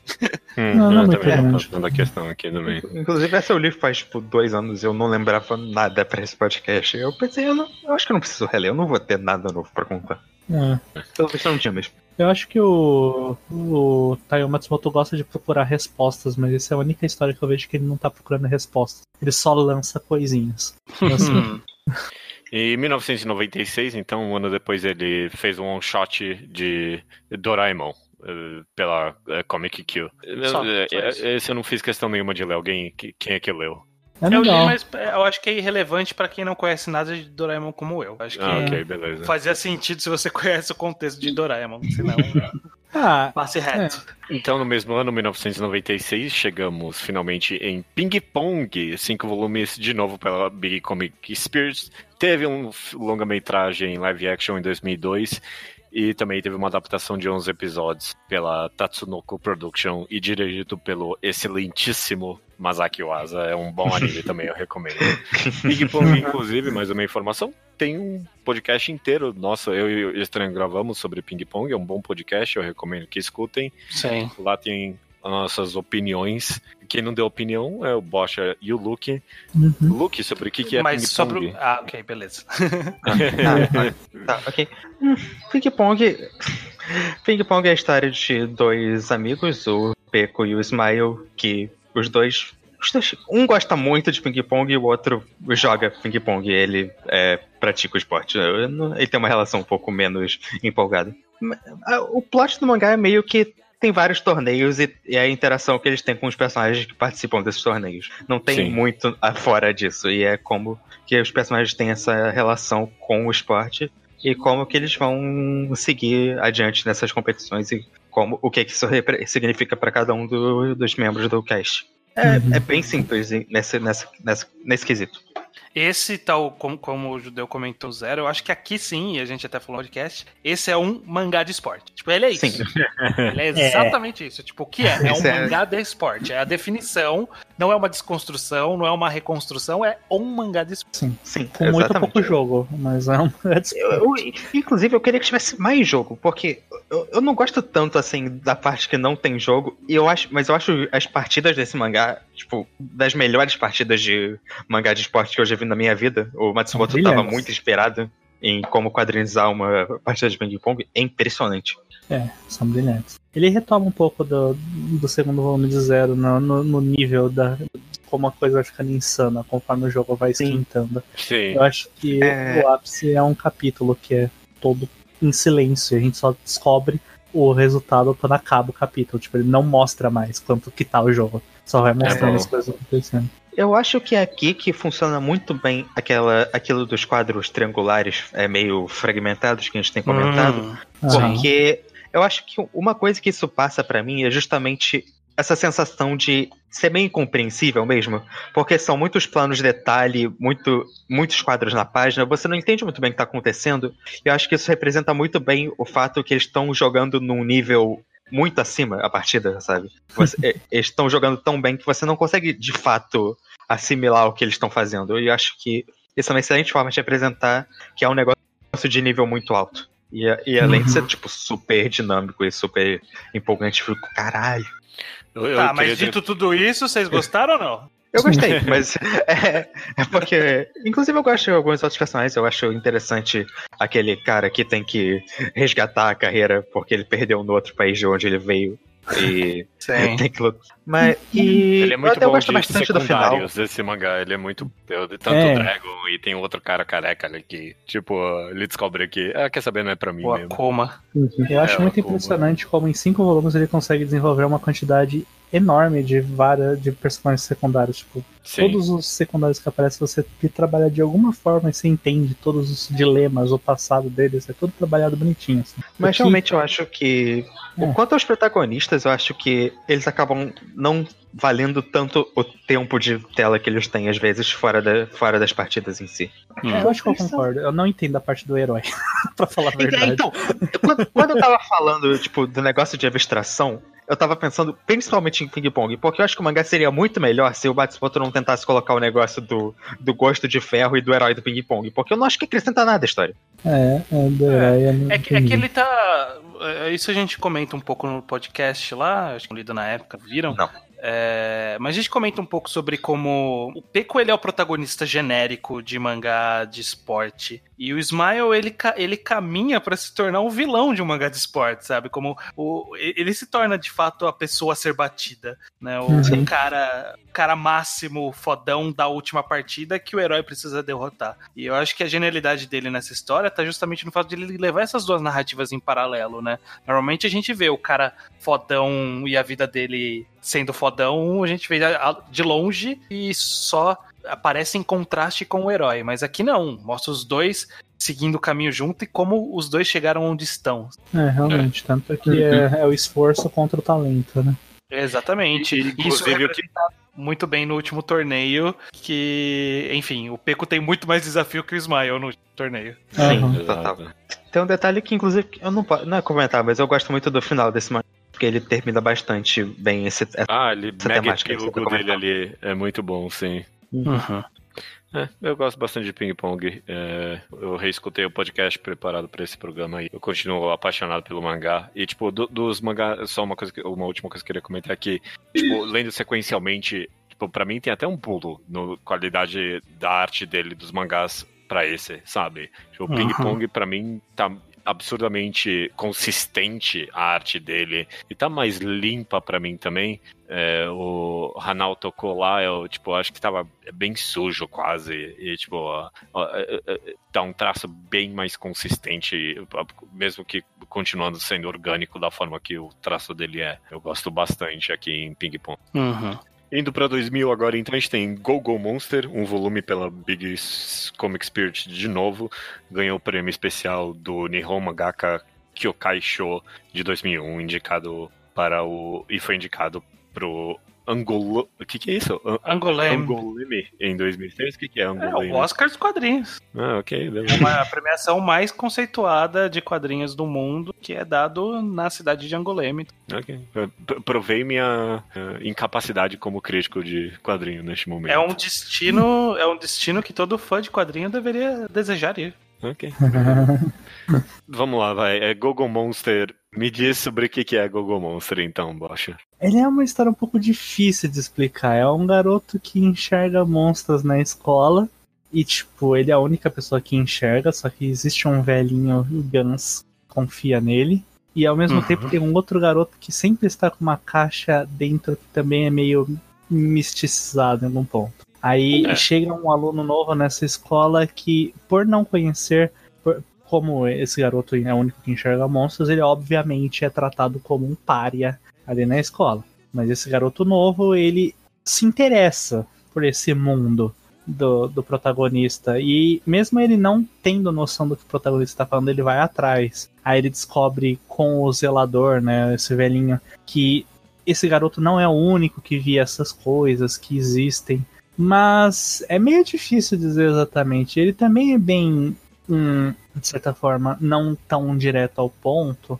E até quando Que- ele ter... Você tá sendo É, generoso. essa- esse é um, Você- é um eufemismo aí. Ele, Esse ele- Google Monster é um.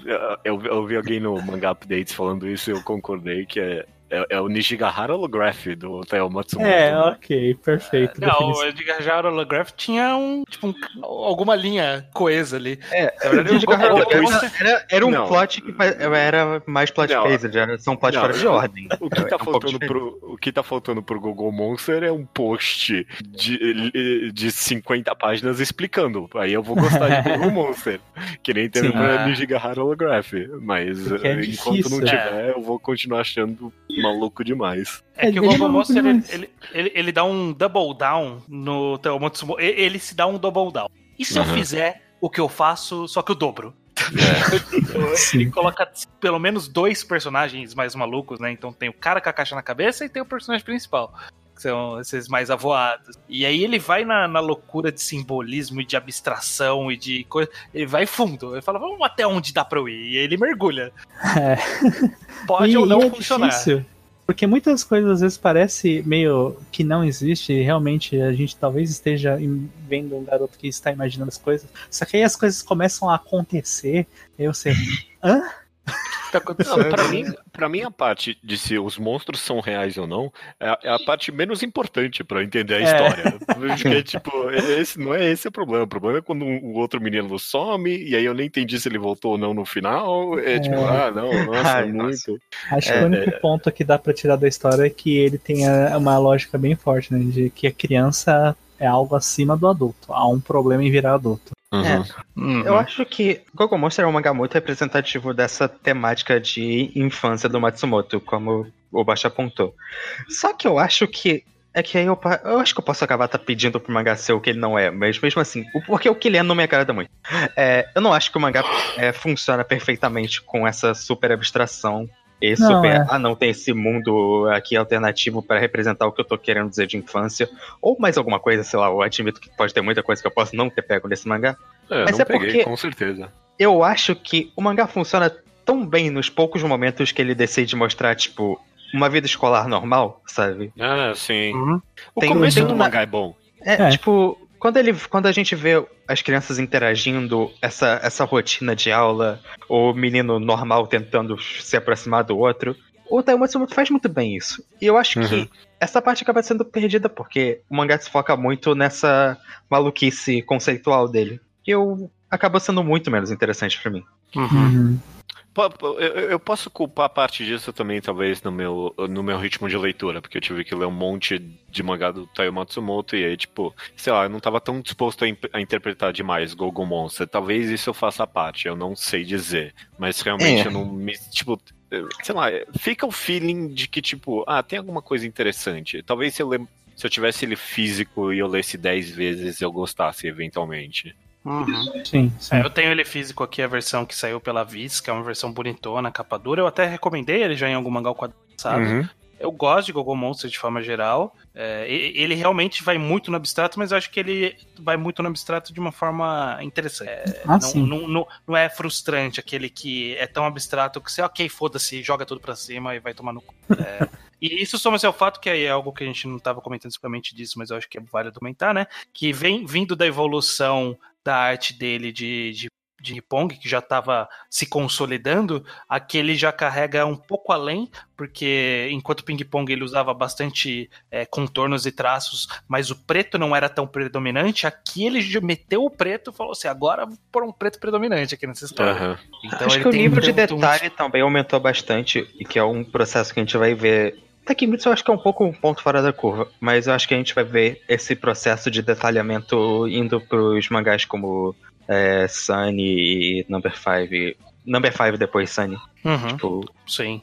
tá um É, pouco mais limpinho, um pouco menos, tipo. Um pouco mais acessível também, talvez. É, Ele, ele, ele tá desenvolvendo a personalidade, tá se encontrando ali onde ele tá confortável. E isso faz Uhum. ter, ter cenas e quadros muito bonitos, né? Um, um quadro Sim. bem emblemático, bem do começo da história, que é do, do personagem principal tocando a gaita no, da Uhum. escola, né? Com a grade ali. É uma cena que é bem, tipo, é muito bonita visualmente se vê, sabe? É bem interessante, é um Sim. clima muito, sobre isso. É, sim. E Visualmente, diria- esse mangá não tem, o- não tem críticas reais, realmente. Aí você falou de preto, nos últimos momentos ali do mangá, ele tem umas experimentações com sombra e luz e, tipo, tem, tem- ele desenha, tipo, super rachurado os personagens, eu achei uma experimentação visual muito boa, eu gostei. Uhum. É, no, no, no- não- eu acho que infelizmente isso é um problema que o Scan não deu pra ver também, não. Mas É, ok. Não, acho que, mas era meio no assim físico mesmo, fica cara. bom. Não, é, bem. imagina. É, Eu devo admitir que eu tenho uma, uma raiva desse mangá, eu fui vendo o mangá, tem isso num volume completo lá, né? Baixei. Quando eu abro o negócio tem 460 páginas. Isso É. ferrou meu timing pra ler. Eu pensei que ia ler um Enganou. volume, tinha que ler dois e meio. Enganou. Vamos, vamos É. continuar indo aqui, porque em 2001 tem Number 5, número 5, oito volumes, a obra mais comprida dele, né? Saiu Uhum. pela É. falecida Ikki, que era uma revista muito conceituada entre hipsters de mangá online, Incluindo a gente. incluindo a gente.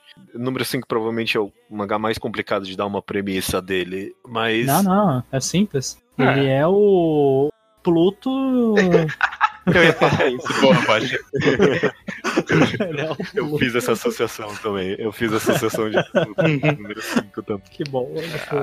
Ok, mas quem não leu não fez associação. Não gente. tem essa associação. Ah, mas, Mas, aí tipo, o problema é deles, porque era pra ter ouvido o podcast que teve. É, bom, é verdade. Mas é tipo, é, é- é um- mais uma vez, é um mundo extremamente fantasioso. É tipo quase um- uma terra alternativa. Nem, é, é sci-fi, né? É A impressão que dá é que é um futuro, mas tão distante que meio que foi e voltou, sabe, né? É, A sociedade evoluiu e, desevoluiu e evoluiu e desevoluiu. é, várias vezes, exatamente. E nela, tipo, tem esses hum, é, nove, né, personagens que são meio que uma espécie de polícia, exército mundial, e um deles, o número 5, traiu a organi- a organização e tá viajando pelo mundo com uma mulher. E Uhum. É, É, é, o mangá começa com ele matando um dos nove policiais, por assim dizer, desse mundo, e a história vai Uhum. seguir a partir daí. Essa premissa não diz absolutamente nada sobre o mangá. Ele acaba. sim. A, a comparação com Pluto vem na ideia de que praticamente cada volume é meio que o número 5 lidando com cada um desses nove outros, mas nem é isso também, eventualmente. Não, não é. Não Mas, é. Eventualmente muda o foco da história também. É, é. Uhum. Luke, eu imagino quando você tava comentando de, tipo, a mangá que ele tenta abraçar demais, eu imagino que você tava comentando de número 5. Mais ou menos. É. hum. Eu acho que Tipo- número 5. Pode falar primeiro, se você quiser. É, não, sei lá, é, tipo, eu, eu- eu disse isso, eu levantei esse ponto, mas ao mesmo tempo eu, tipo, eu, eu não consegui não amar esse mangá, sabe? Ah, Nossa, Tipo, É. ah, bom, talvez a gente divida de, de opinião aí, mas Não ele, tão ele, profundamente assim, mas. é, enfim, pode falar primeiro. Ele não é perfeito, ele tem seus defeitos, e tipo, Uhum. Assim, assim que nem a gente comentou de Pluto, não é cada um, não é cada interação que é tão interessante quanto outras, né? Tipo, tem algumas que Uhum. são, ah, ok, beleza, e, e tem outras que são super fascinantes e eu adoro toda, tipo, todo o arco que leva pra morte de tal personagem. E, e- e são temáticas pra mim no final das contas tão profundas, sabe? Sobre tipo guerra e eh, coisas da essência humana mesmo, que Uhum. às vezes mesmo quando é tratado um pouquinho mais superficialmente é, Uhum. algo tão inerente que eu, eu fico fascinado e leio demais até talvez na história. Eu- ele tem os seus defeitos no que tange pra mim pelo menos a conclusão ali é um pouquinho bizarra ritmo. e, é, e um pouquinho quebrada no ritmo. É. Mas eu acabei, tipo, eu terminei número 5 e eu pensei, caraca, eu amo essa história. Eu- Antes de, de descer a história pro Luke, eu, eu vou só Não. aqui, porque essa foi a mesma sensação minha também. Eu, eu, de forma geral, eu, eu senti um sentimento positivo na, na leitura geral da história. Eu sentia que vários bons momentos eram, eram bem interessantes e bem legais. Mas eu acho que o maior defeito é o comprimento, pra começar, porque eu acho que o que ele queria contar, não sei se precisava de tudo isso pra contar o que ele queria. E para mim, um outro defeito é que talvez essa serialização mais longa tenha demonstrado uma falta de planejamento, porque a história tem umas viradas que, tipo, parece que é naquela hora ele decidiu, não, peraí, eu vou virar a história pra cá, sabe? E, uhum. e dá umas viradas muito bruscas de roteiro que pareciam estar tá meio perdido. Eu acho que esses são os maiores defeitos, mas eu gosto da história de forma geral. Pode meter o pau. Não, eu, eu não desgosto de Number 5. Inclusive, o Judeu comentou das temáticas. Eu acho muito fascinante o conceito do desse, desse, exército mesmo, essa ideia de ah, não, vamos fazer esse grupo militar aqui, que é, são como super-heróis pra, tipo, melhorar a imagem do exército desse, desse governo, sabe? Uhum, isso é. é um negócio que me chamou a atenção a história inteira, eu gosto bastante. É, e é interessante, isso... tipo, co como. Quando é introduzido esse conceito, eu fico meio, eu fiquei meio que, ah, isso aqui é interessante. Mas aí quando eles começam a ter tipo os debates e tipo umas complicações com os, o exército de verdade desse mundo, eu fiquei uhum. tipo, uau, caraca, eu não achei que ele ia fazer isso. Tipo, Sim. eu entendi que era um exército de fantasia, mas eu achei que tipo a história vai ser sobre esses caras de fantasia. Mas quando tipo ele expande de verdade essa ideia, é, é, fica bem complexo, né? Uhum. É, essa é a parte que eu gosto bastante. E tem conceitos, tem momentos que eu gosto bastante desse mangá. Onde eu acho que ele realmente falha para mim, eu acho que é o problema principal que me impediu de gostar muito mesmo, eu só acho legal, é que eu acho que eu não gosto muito dos personagens. Hum, quer dizer, não é nem que eu não goste, eu não acho que. Eu acho que pra um mangá longo dele, mas eles não têm um trabalho tão elaborado quanto a história pedia, sabe? Eu acho que. Ai, compa comparar com Pluto, eu não queria fazer isso, mas é porque, já que vocês chamaram isso pro podcast, o Urasawa é um escritor de personagens muito mais interessante que o Matsumoto para mim. E eu fico pensando nisso quando ele dava tão, tão mais personalidade para cada um deles naquele mangá, no, naqueles oito volumes do que eu senti aqui. Principalmente pra protagonista. Pra protagonista não. Pra personagem mulher sequestrada. Eu acho que ela é tão vazia dentro da história e eu acho isso uma pena. É. Tipo, eu, eu, concordo em níveis. É porque, no geral, número 5 principalmente, você não entende muito bem é, a, as motivações desses personagens, principalmente. E, e, fica um pouquinho esquisito mesmo, eu tendo a concordar com isso. Mas é porque, sei lá, pra mim tem momentos chaves na história que, tipo, putz, ok, eu tô começando a tem? pegar esse personagem. A da mulher é só lá pro final, esse é um problema mesmo. E a do uhum. número 5 eu lembro, ah, quando ele vai lá e encara o professor, e aí, tipo, tem meio com quase uma explicação bem extensa sobre como aquele personagem funciona, para mim foi, foi ele que clicou para mim. Todos os personagens uhum. têm muitos cliques durante a história. Uhum. Eu consigo ver perfeitamente. Porque eu concordo que esse mangá tem momentos, tem vários momentos bem bons. E eu consigo ver como esses momentos são podem ser muito mais relevantes pro julgamento do todo para outra pessoa. É que para mim eu acho que a experiência de leitura acabou não sendo tão positiva quanto poderia ter sido, porque eu lia sem por muito tempo sem acabar me importando muito com os personagens, sabe? É, porque eu não sentia não me sentia uma proximidade real com o que eles estavam sentindo ou qual era a motivação deles. E eu acho que por uma história dessas isso é, era relativamente importante. Ó, oh, eu acho que não. É. Fica à vontade, eu acho. eu acho que nesse caso em específico você está sendo um pouco relativamente injusto com eles, porque as personagens não importam tanto quanto a narrativa. Porque as personagens aqui elas são artificiais, no seu geral. Todas, praticamente, que a gente vê. Eles são seres artificiais que são Bom, criados. Literalmente. Exato, pela figura de um pai. E que, tipo, o importante é a forma que eles estão desenvolvendo essa, essa narrativa.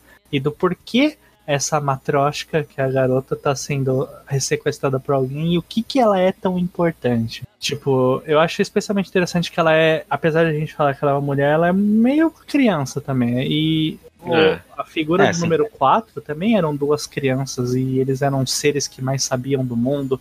E eu achei também interessante como o número 1, ele é mostrado em um momento como um bebê e aí, quando ele mata uma pessoa pela primeira vez, aparece uma flor desabrochando, provavelmente representando a sua maturidade. Então, as ações deles definem eles ali naquele mundo. E, tipo, eles são seres feitos para alguma coisa em específico. Nesse caso, serem essas unidades guerrilheiras que controlam, mas que começa a dar algumas coisas erradas e superam até as expectativas desse pai, em alguns casos, é. e vão além. É. então, eu concordo. É, eu, eu acho que, que essa das histórias do. É, do Taiyo Matsumoto, ela é a que mais tem enredo, por assim dizer. No sentido de Uhum. que ele tá tentando trazer uma conversa maior do que os personagens. Enquanto nas outras histórias é muito mais história sobre os personagens. Eu Uhum. acho que, que é aquele explorando um caminho diferente da- das narrativas dele. Então é o que eu tinha comentado, né? Mesmo que tenha esses mesmos personagens avoados, essas características bem comuns dele, ele tá abordando de uma ótica um pouco diferente, tentando trazer algumas coisas um pouco diferentes. Então, eu admiro isso, dele tá, tá experimentando. Eu admiro que foi bem feito algumas coisas. Poderia ser melhor, mas é, eu acho que ainda é uma boa história. Uhum. Ok, É. indo pra 2002, então agora a gente tem Hana, um volume, mais uma vez, pela BCS. Hana, estranha, me diz aí. Hannah, ele vai contar a história nesse de todas as histórias que tem o cara mais avoado e o cara pouco e tal. Basicamente, essa história são esses dois personagens, eles são os herdeiros de um. É, é uma vila meio nativa, né? Uma coisa um pouco mais. É, mais antiga, né? Num, um contato maior com a natureza. E é uma vila que tem esse costume de fazer danças e tem o costume de fazer máscaras para poder usar nas danças como forma ritualística, enfim, tra- de trazer a prosperidade para aquele local. E o velho que faz as máscaras, os herdeiros dele, tem um que ele faz máscaras muito bem, mas ele é um recluso social e é esse ser um pouco mais estranho e que vê criaturas, e que, que é o personagem clássico do Matsumoto. E o outro, que é o personagem normal, entre aspas, ele que é o herdeiro de verdade, ele não faz máscara. É basicamente a história. É isso, e, e é muito mais curta do que eu imaginava quando eu comecei a ler. É, na metade do volume tem um monte Acaba de o coisa. mangá. Acaba o mangá, exatamente. É, o que é legalzinho, não- sei lá, na- nada demais pra mim. É isso. é- é. é- Esse é um daqueles que você olha e tipo, ah, é, é o Matsumoto aqui. Esse é o mangá Sim, Matsumoto. Ele, te- ele tem um, um prólogo, um epílogo que não vende nada, ele não leva a nada. Não. Esse, esse é um mangá do Matsumoto no piloto automático, basicamente. Ele, É, acho que ele pensou, eu quero desenhar esse cenário aqui, eu vou colocar minha história base nele. Porque, sei lá. É. Quase o plot É. de Gogo Monster, se você for parar pra pensar. A É. impressão que dá é que ele quis fazer um. Se eu tivesse que fazer um trailer de Taiyo Matsumoto, aí eu fiz esse mangá. É uma versão muito pequena do que ele faz. Se um trailer algoritmo tivesse que fazer um mangá do Toyo Matsumoto, é isso que ia sair. Exatamente. né? O que eu acho uma pena, porque eu queria que ele fizesse alguma história mais elaborada nesse setting, porque achei tão Eu eu interessante. tava- é, eu tava gostando desse Tava mundo. indo pra lugar, estava indo. é. É, menino ia quando começar acabou, a eu- jornada ainda. Mas é, tipo, é, é- é isso, né? É, é esse mangá aí. Né? Ok, tem um pulo de 4 anos agora, porque a gente vai pra 2006 com Takemitsu Samurai. É nesse pulo que tá aqueles one-shots que a gente menciona, inclusive. Foi, É, ele fazendo number 5. É, enquanto ele tava também. fazendo o Number 5 também, né? Ah, nossa, é verdade, né? Number 5 foi até que ano? Foi Sei lá. bastante. Bastante. Deve sido bastante. Mas enfim, Takemitsu Samurai, como já mencionado, não é escrito por ele, é escrito por Issei Eifuku. Ele tem oito volumes, ah, mesmo tamanho de Number 5. É, mais uma vez, pelo mesmo lugar de sempre, ganhou o prêmio de excelência na categoria mangá do Japan Media Art Festival Awards de, 2000 de 2007. Também indicado pro Angolume em 2012. Agora eu já sei o que, que é Angolano. angolano. É, Takemitsu Samurai, Luke, me diz sobre o que, que é. Takemichi Samurai é a história desse samurai Ronin, tipo, sem uma escola específica, que vai se muda pra essa cidadezinha. Pra E- Edo, é importante. É, é, é, isso. Obrigado, mas. Enfim, Nada. e é- ele acaba conhecendo uma criança que acho que acaba sendo o foco dos primeiros volumes e essa interação dele, mas que acaba sendo mais pra representar como que ele vai começando a interagir com essa cidade. Com o tempo vão vir, tipo, vários outros personagens secundários que têm as relações diferentes com ele. Geralmente a maior parte quer tentar matar ele, mas alguns não. E a gente vai conhecendo mais de- desses personagens conforme o plot avança. É, é essa a história. É absurdamente slice of life, né? Tipo, Takemitsu Uhum. Samurai, né? Você, tipo, você pega esse mangá, tipo, ah, samurai, né? Espada, luta, não sei o que. E, tipo, no final das contas, a luta é, tipo, uma das menores partes do mangá inteiro, né? É, tipo, mais esse cara interagindo justamente com a cidade, com as pessoas, né? O, é, eu acho interessante que lembra que a gente mencionou o One Shot Kankichi, que tá no Japão visto por 17 criadores. Uhum. É um garoto com o mesmo nome nessa história. E Edo é o antigo nome de Tóquio. Olha aí. E daí? as relações. Ele reaproveitou o mesmo tema como alguém indo pra Tóquio. Olha aí. Ok, Ok. ok.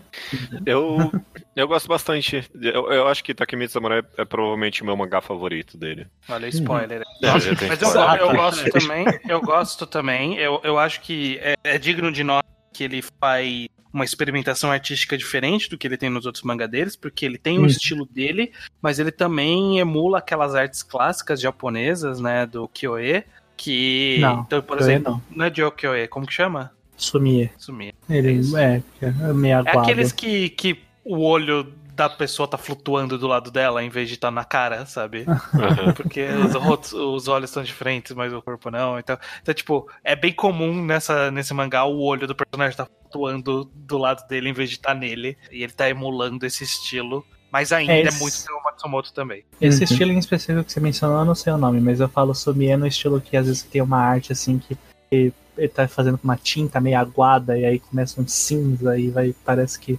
jogou como se fosse uma aquarela, entre aspas, preto e branco, né? Uhum.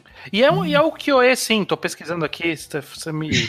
Não, eu- não é o que é. Tipo, ele tem que pegar. Tipo, só escutando você tem que pegar e ver esse mangá. Porque eu, eu lembro que a É. primeira vez que eu peguei do zero pra ler. Eu, eu eu comecei a ler e aí, tipo, eu falei, ah, nossa, que experimentação interessante. E aí, tipo, continuou e eu, calma aí, o mangá inteiro é assim? E tipo, não é assim, o mangá inteiro é isso. Esse- essa é a arte do mangá inteiro. É Uhum. loucura, cara. É, é muito funciona. ousado e funciona.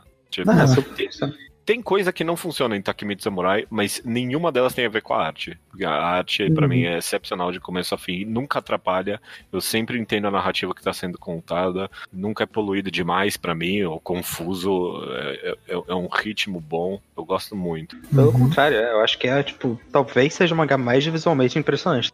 Basicamente, todo É. aspecto. E a história não fica pra trás também, né? Não. Não. Ele tem, tipo, é, é, eu, eu reli Takemitsu Samurai pra esse podcast uma coisa que eu cheguei à conclusão é que, tipo, ele tem uma narrativa tão bizarra. Tipo, é, é tão único. Tipo, esse mangá começa, tipo, sei lá, nos primeiros três capítulos.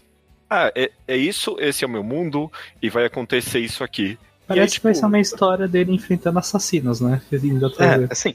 É. Uhum. E, tipo, é que, sei lá, pra mim ele estabelece, tipo, o começo, meio e o fim no começo do mangá. E aí, tipo, o mangá inteiro é, ah, vamos chegar até o fim. É tipo, sei lá, eu, eu não sei se eu tô descrevendo muito bem o que eu quero dizer. Mas, tipo, o objetivo do mangá é exposto tão claramente no começo. Que, que nem parece o fim de fato do mangá e acaba sendo. É que eu não quero dar spoiler, é por isso que eu tô sendo meio Uhum. vago. Sim. Mas, sei lá, o, o- o- algo que parece que vai acontecer na metade do mangá acontece só no fim mesmo. E, tipo, é- sei É. lá, é, é interessante isso pra mim. Uma temática que vai perdurando assim, e aí durante esse tempo todo a gente vai vendo o ponto de vista de diversos outros personagens no meio também. Né? Eu acho que o. Pra mim, o defeito não é bem defeito. Eu gosto bastante de Tekken Samurai. O ma- os mantos mangá não funcionam perfeitamente, é justamente que ele tem vários desses personagens secundários. Nossa, é, é muita gente. É, é muita gente. E nem Uhum. todas as historinhas funcionam tão bem quanto as Uhum. outras. Tem É, algumas que concordo. são ficam meio. Eu não me interesso tanto por isso daqui. Mas é, tipo, a maioria funciona. É, não, era, é quase inevitável, né? Tipo, tem tanto secundário que realmente alguns são bem menos interessantes. Mas quando brilha, brilha pra mim. Eu adoro tudo que envolve a prostituta ali da casa de tiro ali. Eu adoro Ah, essa personagem. é mu- E, e a criança, a criança eu adoro ela também. É, é- é tão, é tão acalentador no final das contas a relação que ele cria com, como professor com, a com as crianças. É muito gostoso. Sim. Uhum. É um mangá tão sério e violento em boa parte do tempo, mas ele ainda consegue ser tão agradável mesmo, ser essa leitura acalentadora mesmo. Né? né? Uhum. Excelente. É. Agora, uma pergunta pra vocês. Vocês sentem alguma diferença muito perceptível da, da, na escrita, considerando que não é o Matsumoto que tá fazendo a história? Ah, bom, sim, Sim, eu acho. talvez sim no final das contas, agora que você tá perguntando. Sei lá, eu, Eu acho, acho mais direto sim. ao ponto que a maioria dos mangás dele. É porque, tipo, Isso. o próximo vai ser Sunny. Uhum. de- É, é- é um do que foi mais direto ao ponto dele também, né? Então, eu não sei, talvez ele até aprendeu alguma coisa com outra pessoa escrevendo Takemitsu Samurai. Sim. Mas de fato, o Takemitsu Samurai é, é, é muito. A, a alegoria vem sempre da arte e nunca do enredo, sabe? Uhum, Então, tipo, a página dupla famosa do mangá que é ele virando uma borboleta, né? Tipo, é excelente. Tipo, Nossa, adoro. a, é a alegoria da arte. É tipo ele virando a borboleta ali por causa da sombra e por causa de- de- desse personagem ser, tipo, é- é- essa criatura fantasiosa. Mas o enredo é: a sombra tá fazendo esse cara virar uma borboleta, sabe? Tipo, não, é, não, é, não é fantasioso nesse aspecto. Sim. Uhum. Eu acho que também outra coisa. A gente até comentou que Number 5 era bem plot-based e tal, mas ainda o plot e o universo daquele mangá funcionava muito nesse nível mais abstrato mesmo. Aqui, É, o, o autor se dedica muito em explorar muito nesse lado mais logístico mesmo, tipo, ah, tem essas várias famílias, essas várias facções que tem essa relação específica aqui, tipo, desenvolvendo o universo daquele mangá de um jeito muito mais detalhado do que o Matsumoto costuma fazer. É verdade. Eu Verdade. acho que o ponto é que quando você lê uma obra do Matsumoto, você sabe que tem algo ali que você não sabe exatamente o que, que ele quer te revelar, até o momento que ele te revela. Mas Takemichi Samurai não, não sinto, mesmo com o passado do personagem, é mais um contexto dele que a gente busca. né? Ele não necessariamente precisa disso. É. Mas é um bom Excelente. mangá. É, só uma menção do- que eu Oi? sei, falando, volta- voltando rapidamente ao tema arte, além dessa questão do sumiê, tipo, eu sei que na capa, pelo, que foi pesquisado, assim, pelo que eu pesquisei, é, tem um pouco de um aspecto de um estilo chamado Nihonga, que se vocês procurarem aí, vocês vão ver que na parte colorida dele se assemelha bastante aos, aos desenhos da capa. Hum, de fato. Se assemelha mesmo. Beleza, então, cara. Vamos agora então para 2010 com Sunny, seis volumes também pela falecida Iki, ganhou o prêmio de, é, da categoria geral do é, sextagésimo? É, é, Exegésimo? É. hexagésimo, é. É. Prêmio de mangá da Shugakukan. Então a Shugakukan dando uma medalha pra ela mesma ali, indicado pro Angolame em 2015 e 2017, ó, dois anos É. aí. Possivelmente o mangá mais bem cultuado dele até agora, né? Tipo, tipo, o cara tem uma carreira de mangás que são adorados pela crítica e tal, mas Sunny todo mundo fala que ah, esse é, um- é, essa obra-prima dele, o pessoal tem falado, né? Tem? Falado isso? Eu não fui muito atrás de é, ver. é o feeling que eu Ah, tenho, pelo menos. Acho que dentro dos Estados Unidos, porque foi um dos poucos mangás dele publicado lá, principalmente. É, É bom, pode o ser que, que, o que saiu lá foi o Preto e Branco, que a gente comentou, né? O The Concrete. O Number 5 saiu um Que volume, não vendeu É. nada, cancelou. E aí, posteriormente, saiu o Sun, é, Google Monster e Sun. É, e depois saiu o, O também. Noneko. E vai sair Ping Pong. Mas enfim, Sunny. Sunny, diz aí você estranho sobre o que é Sunny. Sunny conta a história de um. Não necessariamente um orfanato, mas ele é um local, é uma casa que cuida de crianças, que podem ser crianças carentes, podem ser crianças que os pais não podem tomar conta. É um orfanato. É um orfanato, É. sim. É o Tiquititas japonês. É.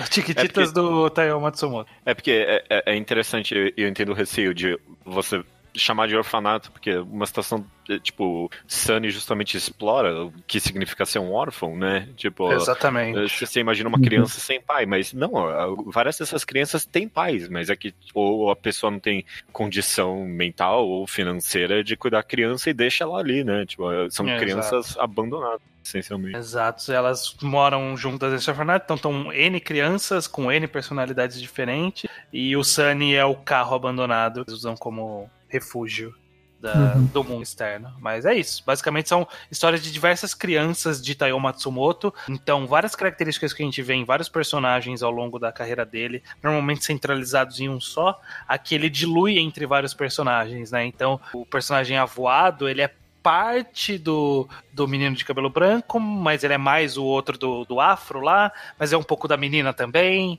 E aí É. a pessoa meio, meio séria, sisuda, é o menino de cabelo branco também, mas é o menino mais velho, mas é também a menina mais velha. Sabe, tipo, tá, tá espalhado as características de Teo Matsumoto entre vários personagens. Uhum. É, tipo, o, o Matsumoto nu- nu- nunca foi, sei lá, de fazer personagens muito é, é, preto e branco, vou falar, né? Apesar de ele ter esse mangá chamado preto e branco. A maioria dos mangás, dos mangás a maioria dos personagens tem, são cinzas, são personagens complexos. Mas aqui de longe são, tipo, toda criança é um universo particular, sabe? Tipo, é todo muito Uhum. cheio de história e cheio de coisa pra contar. E É, é, e é muito bom. É porque aqui ele coloca essa variável, né? Que é, todas as outras histórias que envolvem ou crianças, pessoas com personalidade de criança, são é, essas crianças num contexto meio que isolado, né? Então, uhum. tirando, sei lá, Hanao Toko, que é o pai com a criança de fato, a presença dos pais ela é meio difusa nas, nas outras histórias, mas aqui é, a, a existência ou a não existência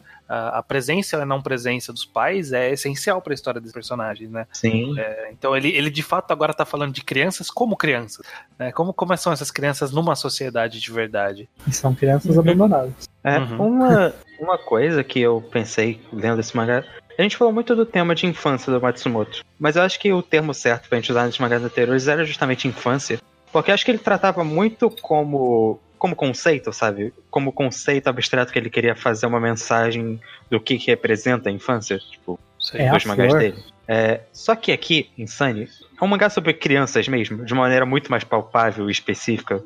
É uhum. sobre esses personagens que são crianças e não sobre uma noção maior de infância, que acaba sendo uhum. também por razões óbvias, mas ele tá explorando personagens de uma maneira que eu acho que ele nunca explorou antes é, é num nível muito mais. Até pela quantidade, porque a gente sempre falou muito das dicotomias dele, e aqui elas meio que existem dentro de um universo onde tem, tipo, sete, oito crianças e mais alguns personagens mais velhos. E sempre interagindo uhum. e sempre no mesmo lugar. E uhum. cada capítulo é meio que focado em um personagem, mas você sempre vê eles, tipo, eles estão lá no fundo, eles estão fazendo coisa lá no fundo e sendo parte da vida dessas personagens ao mesmo tempo que cada um, como o Estranho apontou, foi o de agora, não lembro, tem esse universo bem particular e seus dramas bem particulares.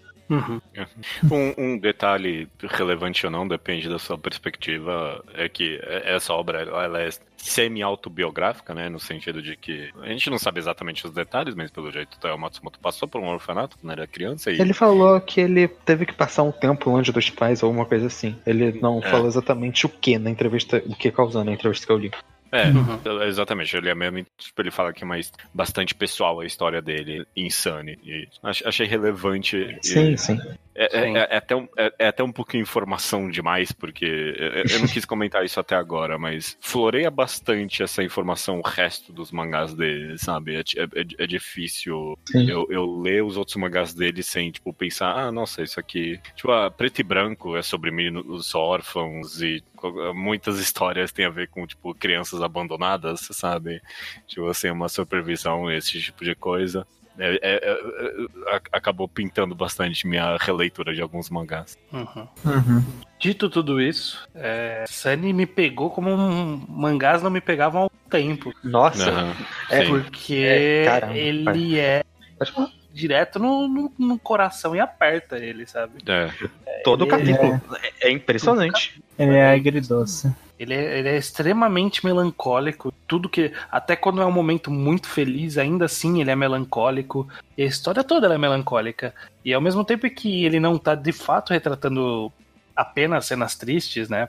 Porque essas crianças estão sendo crianças, é, são coisas de criança de forma geral. Mas ainda assim, o, o, o, entorno, o que permeia a história o tempo todo é um sentimento bem, bem triste e, e ele transmite muito isso, sabe? É, é, uma, uma releitura que ela entra muito em você. É uma, uma, uma leitura que entra, ela entra muito em você. Porque você se pega conhecendo muito esses personagens e é, como eles são crianças, eles são personagens simples, porque não tem uma personalidade tão desenvolvida, mas mas eles têm muita complexidade no, no convívio deles, né? Em como eles encaram esse mundo é, com as suas personalidades simples e como eles lidam com os conflitos que surgem. Então, ele é cara, é, é uma leitura que eu, eu não tava esperando, não. É, me, pegou, me pegou desprevenido. Eu tenho muita vontade de fazer um enquadrado de Sunny ah, agora, depois eu, de ler eu esse tenho, mangá. Eu tenho essa vontade. É um mangá tão emocionalmente honesto, né? Tipo, o Matsumoto, a gente sempre a gente falou nesse podcast no negócio de ser meio abstrato, ser meio. Aqui não, né? Aqui é bem direto ao ponto mesmo e bem, tipo, vou dar essa porrada no estômago mesmo com cada personagem, cada sofrimento desse personagem. Sim. Ele e, tem e algumas é experimentações soca... visuais legais, mas, tipo, é. que estão. Até essas estão mais em serviço de uma cena dramática específica do que, tipo, uma mensagem específica. Nossa, eu lembro, eu lembro muito que. É, a, a, o momento em que eu percebi que, tipo, caralho, o Sunny tá, tá diferente, tá, tá me pegando de um jeito diferente. Foi uma cena do carro que o garoto tá passeando de carro com o pai, né, da, da casa. Que aí Uhum. eles estão, tipo, meio que tá, tá andando no, no litoral, que é um caminho que o cara sempre fazia. E é basicamente é uma imagem do menino com a cabeça pra fora do carro, e aí vem a sombra e tampa. Tipo, essa é a página. É, a página sim, nossa. Foi Uhum. nessa página que eu, eu, eu ficava olhando pra ela e falei assim: caramba, ele tá fazendo alguma coisa comigo aqui. Ele tá, tá Não, me- totalmente. tá mexendo comigo aqui essa história. Esse mangá tão- tem vários e vários momentos que. a- Acho que eu poderia ficar listando eles tipo, por muito tempo nesse podcast. Mas eu quero falar, de, tipo, sei lá, só pra mencionar um específico pra não sentir. É, Porque eu acho que, inclusive, o personagem de cabelo branco, que eu esqueci o nome, chama ele de Shiro, mas não é o nome dele. Uhum. É, talvez seja um dos melhores personagens que o Matsumoto já escreveu. É tão. Sim, sim. O Cristiano falou, ele não é uma personalidade tão complexa, mas, tipo, porque é uma criança, mas você vê ele reagindo de todas essas maneiras e tendo todas essas especificidades e como ele vê o mundo e por que que ele tem essa relação, como ele que lida com os personagens mais velhos, como ele lida com os personagens mais novos, essa É muito bom. a angústia dele. E é tipo, acho que tudo isso pra mim, né, na cena que ele tá com a mãe, ele tá, tipo, Putz. calculando perfeitamente ah, o que que ele tem que fazer, como ele É, vai não, passar os dias com ela. É Ele demais, fala- mano. Ele fala, ele grita meio irritado com alguma coisa, ele, tipo, no momento seguinte ele pensa, puta merda, eu fiz merda, não, de novo não, já era, fudeu tudo aqui. Uhum. Essa parte bateu tão forte pra mim. Não, essa parte é horrível. É, e não, e é, e é excepcional, porque é tão real no sentido de, tipo, é real e é real. A mentalidade da cri- das crianças, sabe? Ele conseguiu Sim. capturar tão perfeitamente, você se, você se transporta de volta, né? Tipo, p- p- pra ter esse, essa perspectiva mental mesmo, né? E, e- Uhum. e pri- esse personagem do Shiro, principalmente, tipo, é- é- é- essa ideia dele ter essas máscaras sociais dele tão claras e expostas, né? Tipo, é, é tão claro, é tão óbvio, e é assim que crianças são mesmo, né? Tipo, Sim. é assim que você é quando você é criança, você, você- tipo, a forma com que você age com seus pais, com adultos e com outras crianças é completamente diferente, né? Não tem, tipo, coesão nenhuma. E o Matsumoto retrata isso de forma tão real que dói mesmo em alguns momentos, né? Sim. Uhum. É, não, eu gostei bastante. É uma é uma história que, que pega bastante. Eu acho que, que foi um. eu- Depois eu não tinha dado uma olhada nas entrevistas. E agora que vocês comentaram que ela tem um quê pessoal de alguma forma, né? Eu imagino que talvez não na história desses personagens, mas talvez o Tomo Matsumoto tenham convivido com crianças com essas histórias. Uhum. Eu acho que funciona, porque o que a gente comentou nas outras histórias, eles são histórias dessas crianças com características bem definidas, e essas mesmas características estão aqui em Sunny, mas aí coloca o, o conflito de, da relação delas com os pais, joga uma camada pra cima. Então a criança Sim. sisuda é o preto do, do preto e branco, que é a criança sisuda, violenta e tal. Tipo, é o Shiro. Mas ele é uma criança também aqui nessa história. Tipo, ele é Uhum. essa mesma pessoa sisuda, mas ele também é criança nesse mundo. Então ele tem ao mesmo tempo que essa dureza, ela tem, tem em seguida a fragilidade da criança, sabe? E esse equilíbrio entre essa dureza e a fragilidade é o que torna tão, tão interessante. É inserir eles num setting, tipo, num cenário que tão mais específico, né? Que eles têm que lidar com o fato de serem crianças, com a relação deles com os pais, e que tem, Uhum. tipo, pessoas cuidando deles ali. Tipo, a gente tem essa. Inclusive, é um mangá que o Matsumoto trabalha muito bem essa coisa gera- generacional, tipo, geracional. Uhum. Que, tipo, a gente vê as pessoas que saíram daquele orfanato, né? Que estão voltando ou que tão mais, são mais velhas. O Matsumoto não costumava trabalhar muito adolescentes ou jovem, jovem adultos nos outros mangás dele Sim. até então. Então, ver ele mostrando como essas personagens interagem dentro de um universo em comum é, dá uma riqueza à história. Sim. Beleza, beleza. Beleza. Rasgamos É. muitas sedas aqui. Nossa. Não, a gente, tem que, a gente tem que programar um podcast inteiro só pra Sunny, porque É, historicamente a gente sempre sai de uma mangagrafia com um enquadrado agendado. prometido. Eu acho É. que vai ser Sunny. Esse mangá merece. 2014, então, tem Kanai Kun escrito Uhum. mais uma vez, ele tá deixando o roteiro na mão de outra pessoa, dessa vez Shuntaro Tanikawa. Fez mais alguma coisa essa pessoa? Ele é um escritor, na verdade, né? Que, para todos os efeitos, o Kanai-kan ele é meio que um livro ilustrado, ilustrado, né? É, sim. Em vez de um mangá. É, ele é interessante. Ele é uma história cíclica, é legal. É, é uma história bem simples sobre uma criança que desaparece, que, que morre, né? Quando, quando a, a Uhum. personagem narrador é criança. E é isso. Qual o impacto disso na história? Mas de um, de um ponto de vista bem de uma história meio que infantil, né? Um, com um livro infantil ilustrado. Uhum. É legal, mas tipo. É isso, é, É. legal. É legal, eu também não vi muito mais comentar além disso. Como eu mencionei, é uma história cíclica. A história começa com o Kanai Kun sendo contado pelo avô. Que aí o avô tem aqueles, aquelas ilustrações sobre ele, o qual ele nunca terminou, e ele só vai conseguir terminar. E ele não sabe bem como, mas ele sabe só, só sabe que vai conseguir terminar após a morte. E após a morte, a outra pessoa conta a história do avô. Ele tá meio que seguindo a ideia de que ele só vai conseguir terminar a história nesse ponto, assim. Ele não se ele termina a história falando que ele não sabe como terminar a história. Interessante. Interessante. É bem simples, é uma leitura bem rápida. Sim, é, é muito mais curta do que você pode imaginar. Sim. Né? Vamos, vamos terminar esse podcast então, porque tá comprido pra Nossa. caralho. Uhum. É, Ah, tudo bem, as com o pessoas último gostam mangá dele É. disponível. Oi? As pessoas gostam de escutar podcast de duas horas. É, e quem que edita? Que é, nin- ninguém gosta de editar só. É, exatamente. Aí. 2016, ele lançou Louvre no Neko, dois volumes, mais uma vez pela queridinha Big Comic original. Ah, não, calma aí. É, Essa é Essa é outra. outra agora. Essa é agora outra, finalmente. Que é aquele projeto The Louvre Collection aí que o Louvre pagou pra um monte de mangaka pra escrever mangá sobre. Ele tem, eh, só- só, pra gente matar isso de uma vez, ele tem dois mangás que estão sendo publicados hoje em dia, mas nenhum deles a gente tem disponível de forma alguma. Um é o Tóquio Rigoro, que saiu em 2019 e tá em publicação ainda, e o outro é 2020, então literalmente esse ano Começou agora. É, começou agora, com que é o o autor de Takemitsu Samurai. Exato. ah, é verdade. O Issei Ifuku. E o nome desse mangá é Mukashi no Hanashi, que tá sendo pela Big Comic Superior. Maravilha, Tá cara. E como a gente não tem scans desse, então, para todos os efeitos, o Louvre Noneco, né? Ou Gatos do Louvre, é o último, a gente vai falar dele É. aqui, Manga Grafia. Exato. Louvre no Neko. E- Esse eu não li. Alguém que, que é? Alguém Ô, leu aqui? Poxa. É, foi, eu, eu tava lendo por ordem. Eu fiquei sem vontade de ler, essa é a verdade. Não queria ler.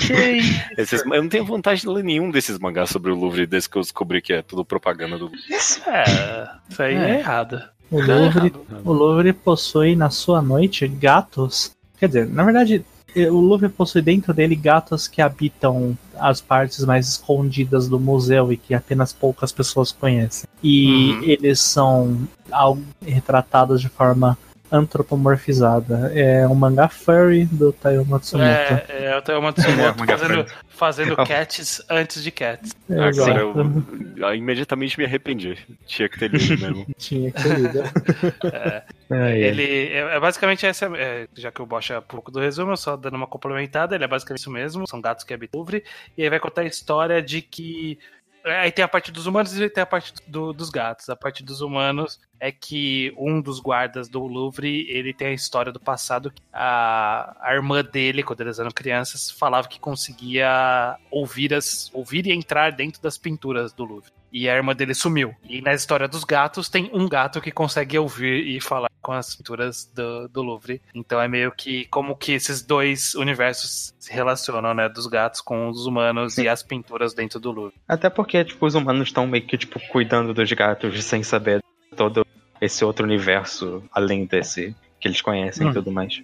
Uma coisa que eu acho bem fascinante desse mangá, a gente comentou bastante dessa coisa da criança meio mística que tem, tipo, acesso, às vezes literal, às vezes é, metafórico, a uma outra faceta da realidade, sabe? Uhum. E aqui é mais literal mesmo, tipo, a criança literalmente entrou no quadro. Mas Será que é literal? é literal dentro do universo do mangá. ok. não, não, não tem, tipo, acho que aqui não tem, tipo, essa ambiguidade de aquilo tá acontecendo de verdade com essa criança, sabe? Sim. Mas, tipo, pelo menos eu não consegui ver nada assim.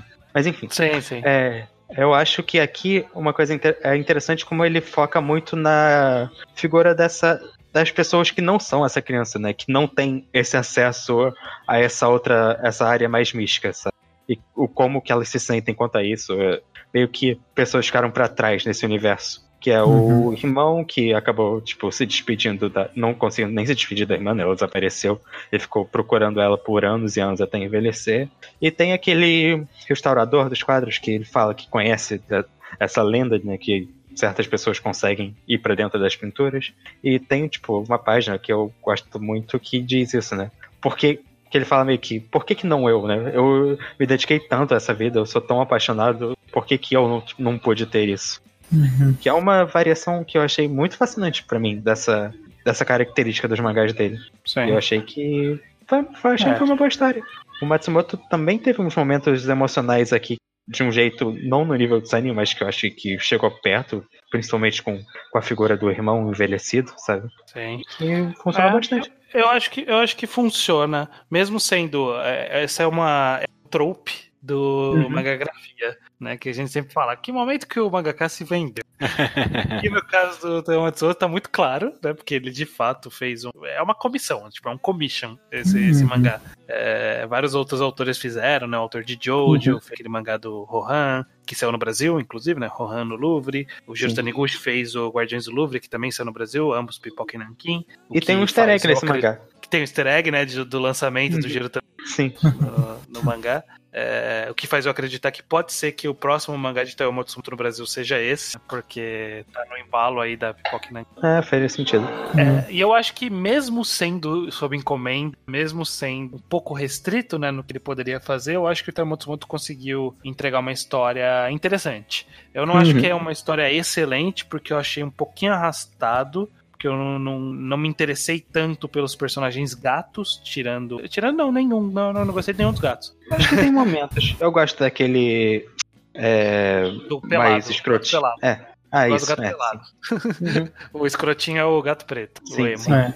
Mas eu Tem- gosto do tem gato momentos. pelado. Eu acho que tem momentos na Tem relação. momentos. É, mas eu acho que, que, que é mais interessante o a parte dos humanos e a parte dos humanos é menor em comparação com a parte dos gatos. E aí eu que me. Sim, é, eu acho sim. que ele tinha mais o que dizer com os humanos do que com os gatos, mas funciona de forma geral. É, e Ah, acho que eu tem acho- visuais bem interessantes durante a história. Eu acho bem fascinante como ele retrata o universo das pinturas.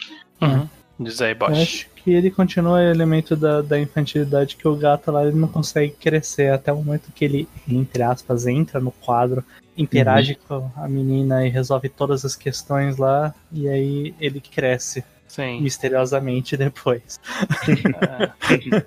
Esse- Enfim, é é uma história ok. É uma história ok. Eu acho que vai, sair, vai sair no Brasil. Eu, Uhum. eu acho que eu compraria dependendo do preço. Tem que ver isso aí. É só pra constar aqui, que eu então. acho que. Não, calma. É só pra constar que eu acho que. Eu acho que Hana foi o primeiro mangá que ele se vendeu, porque Hana é baseado em uma peça. Alguém escreveu, não sei. Mas, tipo, se você ver, tem, tipo. O, uma- o volume que você viu tem 200 páginas, 80 são mangá e o resto é, tipo, o texto original no qual a história se baseou. Ah, Ah, então ok, esse é o mangá que ele se vendeu. Eu acredito nisso. Esse vendeu duas vezes. Claro, normal. Beleza, então. Chegamos aqui ao final do podcast. Vamos lá, todo mundo dar uma- um resumo final de como foi ler todos esses mangás do Teo Matsumoto. E como de tradição, a gente tem aqui cada um de seu mangá favorito e qual é o melhor mangá, na opinião de vocês. Então, começa você, Bocha. É, eu achei uma experiência muito boa porque eu não tinha lido nada. Foi especialmente interessante desde o começo pra mim, que desde zero eu fiquei muito empolgado com toda a ideia, tudo que ele tinha a apresentar. E aí você vai tendo seus altos e baixos. Blue Spring acabou sendo um pouco de água fria, né? Tudo bem, eu acho. E tem que falar o favorito, é isso? Né? Favorito e o que você acha melhor. Ah, o Porque nem favorito- sempre é a mesma coisa. É, favorito é difícil dizer se é Ron Hanao tocou Number 5. E o melhor Hum. talvez seja Sunny mesmo. Acho que, mesmo eu não tendo conseguido ler ele com tanta atenção, eu consigo ver bastante, bastante detalhe no mangá. Uhum. Estranho. Então, Matsumoto ele sempre foi um autor que eu gostava à distância, embora eu tivesse lido pelo menos metade das coisas dele, né? Então, ainda assim, o resto da carreira eu tinha bastante curiosidade de ler, então o podcast foi bom pra ter essa, essa obrigação, né, de ler e conhecer Uhum. todas as histórias. O que foi muito bom porque, eh, e aí já dando favorito e melhor, né? Eu, eu sempre gostei muito de Ping Pong, gostei muito de Takemitsu Samurai. Eu acho que se eu tivesse que escolher inicialmente qual dos dois preferido, eu ia ficar dividido mesmo. Porque pra mim são os mangás que eu mais gostava até o Tequila Sunny. Ele veio salou pra mim. Eu acho que ele é o melhor mangá em termos de escrita do, do Taiyo Matsumoto. Ele tá consolidando bastante experiência da carreira dele aqui, tanto em arte quanto em história, enquanto é, em narrativa. É, e eu acho que virou meu favorito, porque me pegou de jeito essa leitura. Eu vou deixar o Ping Pong aqui de lado como um favorito do passado. O favorito até o Lesane era meu favorito. E aí Sunny é, se tornou o melhor e o favorito pra mim. Luke, diz aí. É, acho que foi uma experiência com, sei lá, altos e baixos. Acho que vocês podem ter percebido teve, teve mangás que eu gostei bastante no, nessa duração, teve mangás que eu fiquei meio mixed de respeito. Teve uma sessão lá que acho que foi tipo Sabe, Google Monster e a Terrana passando pro Number 5 que me empolgou um pouco menos. Mas, tipo, sim, eu acho que o Matsumoto sempre foi um mangaka interessante. Sempre tinha coisas a comentar ou coisas a ler. E, foi, e ver a progressão da carreira dele é. Mas eu acho que tudo valeu a pena para mim, porque eventualmente ele chegou em Sunny, que pra, eu, eu gosto de outros mangás dele, eu gosto bastante de Hana Topo, eu gosto de The Conking Case, eu gosto de Ping Pong. Eu acho que Sunny, para mim, tá totalmente em outro nível. Foi. Aqueles são mangás que eu gosto. Sunny pode ter virado, sei lá, um dos meus mangás favoritos, de verdade. Uhum. E realmente, foi, acho que a experiência teria valido a pena se ele tivesse feito 15 mangás ruins e tivesse feito Sunny no é, é esse o quanto eu gostei de É, mas não dava porque a carreira dele culminou em Sunny, na verdade. Sim, não. Não é, não, é totalmente isso. Você vê como é uma progressão da carreira do Matsumoto, dele lapidando essas temáticas dele até chegar nesse mangá. É basicamente isso. Tô, foi bem feliz chegar nesse. Terminar com, tipo, chave de ouro, basicamente. Beleza. Eu, eu também achei. Foi, foi uma experiência interessante. Eu sei lá, eu não sei se eu recomendaria pra ninguém fazer isso. Tipo, não, não, leia, não, é. leia, não precisa ler tudo. A gente fez essa curadoria é. pra você. É. Não, mas tem, que... tem magagrafias que eu saio para as pessoas falando: ah, ah se tiver, tipo, ah, se tiver muito afim, ah, faz isso, foi divertido. tipo, é, é, demais ler muito Taiyo Matsumoto de uma vez só. Tipo, não é a experiência ideal, não. Isso que a gente, tipo, a gente fez separado isso em vários meses, mas mesmo assim, tipo, você tem que ler uns outros mangás no meio para poder ler mais Taiyo Matsumoto. Ajudou bastante, sei lá, ler umas coisas mais leves no meio do caminho pra é, limpar o paladar. De vez em é, quando. É, é. Eu concordo que o melhor mangá dele é Sunny. Mas eu vou, eu vou continuar com, a minha, com o meu spoiler de o meu favorito ser Takemitsu Samurai. Que era um mangá que eu, tipo, eu, eu li pela primeira vez, acho que, tipo, há uns 5 anos atrás, talvez, até. E, tipo, uhum. e eu uhum. reli pra esse programa eu acabei me apaixonando de verdade. Tipo, é, é, é tão fascinante, essa, tipo, tudo que acontece nesse mangá tanto em arte quanto em, em narrativa, eu, eu, acabei me apaixonando pela narrativa, mas de qualquer outra coisa que é tão. achei tão única. Mas é, mas é, tem uma Matsumoto ah, é. também, pra mim, altos e baixos, foi. É, valeu a pena no final das contas, assim. É, e, e é sempre divertido esse tipo de programa. Eu gosto de. Mangagrafia é sempre gostoso. Pena que, tipo. É, é, é, é um trabalho. É, foi um é. trabalho, vai. Não é pouco ler tudo isso, não. não eu, tipo, Number 5 aqui ninguém tinha lido, aposto. Não, mas o Number 5 foi um dos mais fáceis de ler. Ele tem um ritmo ah, eu achei denso. Eu, eu amei, mas eu achei denso. Foi denso. É, eu de, deixo inclusive a pergunta pro, pro. Pergunta não, né? Deixo a, o pedido pros ouvintes de mandem sugestões de mangagrafia. A gente já pediu várias vezes e é difícil a gente conseguir tirar algum autor que faz sentido a gente é, fazer um programa que combina com o nosso estilo de mangás, uhum. né? Que a gente costuma falar, e uhum. que seja praticável ler a manga grafite, mas é, Lembrando que é importante que tenha coisas pra gente ler, não adianta o cara ter 10 é. obras e 3 coisas traduzidas. É, Sim, exatamente. E eu, eu, queria adicionar que toda vez que alguém sugerir Naoki Urasawa, vai demorar mais um ano até a gente fazer a grafia do Naoki Urasawa. É. A promessa, então, do, do próximo próximo não, né? Mas tipo, algum enquadrado de Taiyo Matsumoto é Sunny ou é Takemitsu Samurai? Não, é Sunny. É Sunny. Tem que ser Sunny. Que isso. É. Eu acho que Sunny é até melhor porque a scan disponível é bem mais bonitinha, tá? Nossa, saiu, totalmente. Saiu é porque é Davi. Uhum. É. Que scan, bocha? Você importou, que é isso? Não, é, claramente. Não, não importei, é, não sou pirata. Eu pirateei todos os mangás do tema. Exato. Eu, eu, tenho, eu tenho três mangás do tema aqui. Olha Branco, Blue Spring e. Blue Spring? Eu comprei antes de ler. Tá bom.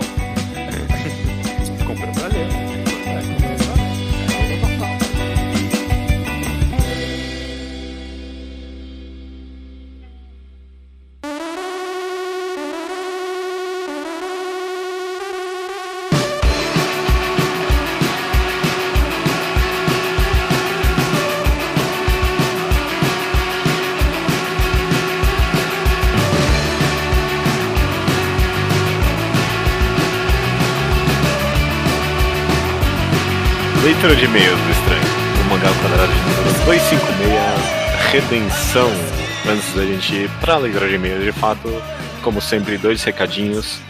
É sempre sobre os quadros recorrentes aqui. Então, o primeiro é sobre o quadrinho quadrado. Vai ser duplo dessa vez, sobre viagem em volta de uma ervilha e Grand Prix Metanoia, correto? Exatamente. Aqui é o como os outros dois programas eles têm, têm sempre aviso prévio do que serão, então a gente uhum. tem que vir aqui no Magal Quadrado, quem não tá ouvindo lá, às vezes não tá sabendo, né? É, é então, a gente comentou tá... de outra obra e tal, é, sei lá. Apesar de que dá pra ir na página ver o link. É, isso é. E talvez a pessoa então, também não esteja sabendo que tá rolando um reenquadrado de Dororedoro.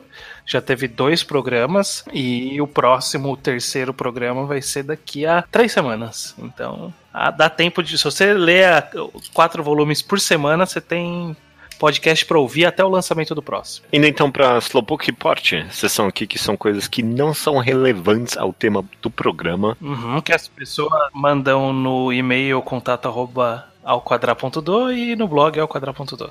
A gente esqueceu dessa parte. Eu esqueci, bem lembrado. E a gente começa aqui com o Felipe, de 34 anos, de Recife, Pernambuco. Manda um comentário sobre mangás citados no podcast de Homecon, tipo é, Bokuben e Gotobon, que Bokuben é o We Never Learn e Gotobon é o Quinto Plus, né? Isso. Que estão encerrando no Japão, né? É, Gotobon já uhum. encerrou, inclusive. Ele comenta como o mais elogiado por nós teve um final com repercussão bem negativa por ter uma escrita preguiçosa e os outros, que era mais do mesmo, inovou, entre aspas, fazer um, um final estilo visual novel com múltiplas rotas.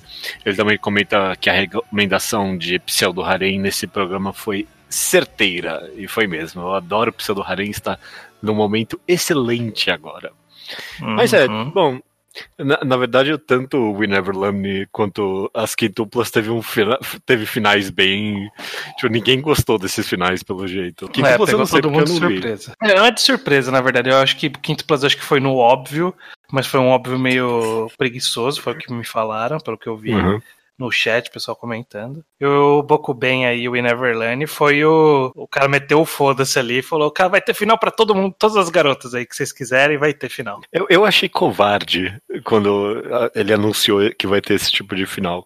Mas o Luke, ele teve um excelente argumento. Eu muito comprei a, ideia, a, a desculpa dele para essa obra, que é tipo Harem é tudo lixo, é tudo ruim. E aí, tipo, eles tentam ter um final meio poético sempre, como se, tipo, ah, tem alguma grande mensagem e não sei o quê. E, tipo, uhum. é, o Neverland meio que abraçou, ah, quer saber, é ruim mesmo. E aí, ah, toma aqui todo pra todo mundo, porque é ruim de qualquer jeito, então pelo menos cada um tem o que, ter, que é aí, vai o fanservice mesmo. Tipo, não tem nada demais, tipo, não tô fazendo uma mega obra nem nada. Ah, vai ter todos é. os finais que todo mundo quer, tá certo. Vamos nem fingir, né, que é outra coisa, então é, segue, é. segue, o jogo. Aproveita aí enquanto dá. É, vamos lá pro tema do programa, que foi redenção, como a gente comentou. Teve aqui nos comentários do blog, por exemplo, o arroba Fujowitch, ou a arroba Fujowitch, que, se eu não que... me engano, é a Yukiname, eu acho. a Yukiname lembra a gente que, além de matar criminosos de guerra, o Scar também tentou matar dois adolescentes aleijados que não tinham nada a ver com a guerra, além dos pais da Winry, que eram médicos. Esse é um bom é, ponto. É um bom ponto. Não que a gente quis passar um pano. A gente não. passou um pouquinho de pano pro Scar, Sim. mas não foi um panão, né? Foi uma lustradinha ali. Não, mas é que tipo, se alguém tivesse me lembrado no podcast, ou ele matou os pais da Winry, que eu tinha esquecido mesmo, eu ia falar, ah não, é verdade, esse cara é um cuzão. Que se redimiu, então. O importante era isso, ele teve é, Ele se redimiu de qualquer jeito. O Um Toys é, comenta o seguinte, ó. Um exemplo que acho barato, mas hilário é em Hokoto no Ken, né? Um exemplo de redenção tem um vilão que fez absurdos, como forçar umas criancinhas a construir uma pirâmide até a morte, mas o, Kenshi, o Kenshiro, que é o protagonista, em lágrimas, lembra dessa pessoa junto com outros guerreiros honrados que enfrentou, porque o mesmo contou sobre essa história trágica. Isso é comum, né? Tipo, é. vilões que aparecem tipo, em páginas duplas de pessoas memoráveis ali. É, ou, ou o vilão que só fala assim, não, mas veja bem, o meu passado é triste, todo mundo, ah, tá, então beleza, você é um cara honrado, e não importa que você escravizou e matou 200 crianças, não tem nenhum problema mais. Você tem um bom hum. motivo para isso, não é? É, é comum, comum. E finalizando aqui, comentário de Jandaia, que diz o seguinte: se tiver redenção para o Endeavor, vou ficar muito puto. Principalmente com o Deco dando aquele discurso estúpido para o Todoroki, querendo dar pitaco na vida dele. No mínimo, ele deveria largar essa carreira dele de herói. Nenhuma criança deveria ter como herói alguém que maltratou tanto a família. Endeavor tem que ser cancelado, sim. Tá dito aí. Tá dito que Tá dito, precisava tá ser dito sobre o Endeavor. É. Eu, eu, eu peguei esse comentário porque ele me fez refletir um pouquinho que, tipo. Talvez, tipo, eu, eu penso que faz sentido. me- Mesmo essa pessoa comentando isso, eu acho que, tipo, há uma possibilidade de redenção pra esse personagem. Mas ao mesmo tempo eu quero dizer que, tipo, a conversa de perdoo de abuso doméstico, tipo, não cabe nessa história, talvez. Tipo, em Boku no Hero Academia, sabe? Eu- É, o que, que ele tem a dizer sobre isso, né? Será que É. a gente saber o que, que o Hirokoshi tem a dizer sobre esse assunto? Não, talvez ele tenha algo coerente a dizer, eu não sei, mas parece muito fora de lugar no final das contas. Ele Ah. não- consegue nem dizer sobre o que quer falar sobre heróis e sobre É, sim. o personagem principal quer falar de outros caras, né? Não sei. Mas se, se, for, se fosse bom, isso seria o suficiente. Não sei se vai É. ser bom ou não. É, ainda tem, ainda tem coisa pra vir nesse mangá. Apesar de que tá bem ruim ultimamente. Você tá lendo Boku no Hero? Tá acompanhando aí? Ó, ó, Essa é uma boa Ah, forma de terminar tá o Boku no- podcast. Tá Boku no Hero, né? Eu não- nunca me empolguei de verdade com Boku no Hero. Tá especialmente Boku no Hero pra mim, ultimamente. Tipo, de, de- com. Tá muito. Eu não sei quais são as consequências né, estilo sem substância. Ele é, ele é isso, né? É estilo sem substância.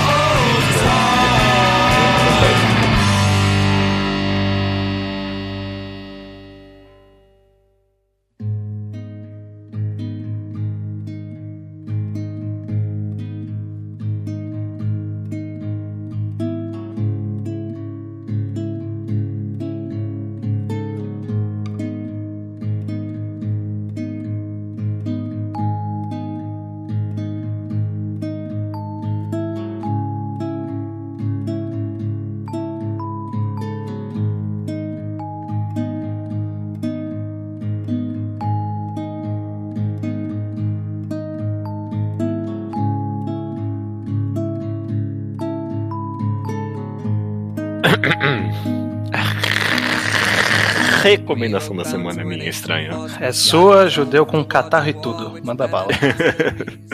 Eu vou recomendar um mangá chamado Shadow House. Você conhece Shadow House? Nossa, não. Nunca nem ouvi essas, duas palavras juntas.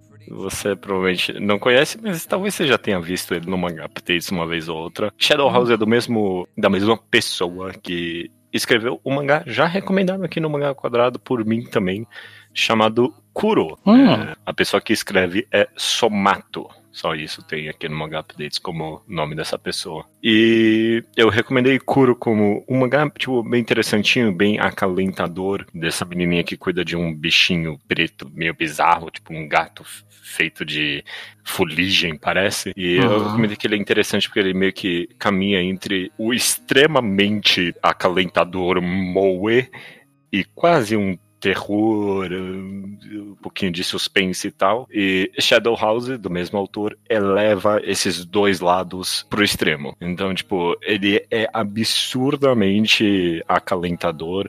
Ele conta essa história dessa menina que é ela é chamada de uma boneca viva, é isso que ela é. O mangá começa ela, introdu... ela sendo introduzida assim, ela é uma boneca viva. É, é basicamente uma serviçal de essa garota que é completamente cobrida por é, fuligem, parece, é tipo uma Coberta. fumaça. É.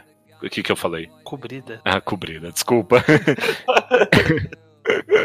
Ela é completamente coberta. Essa fuligem, ou tipo uma fumaça preta que suja tudo. Uma serviçal, uma maid, né? Uma empregada Uhum. da casa ali.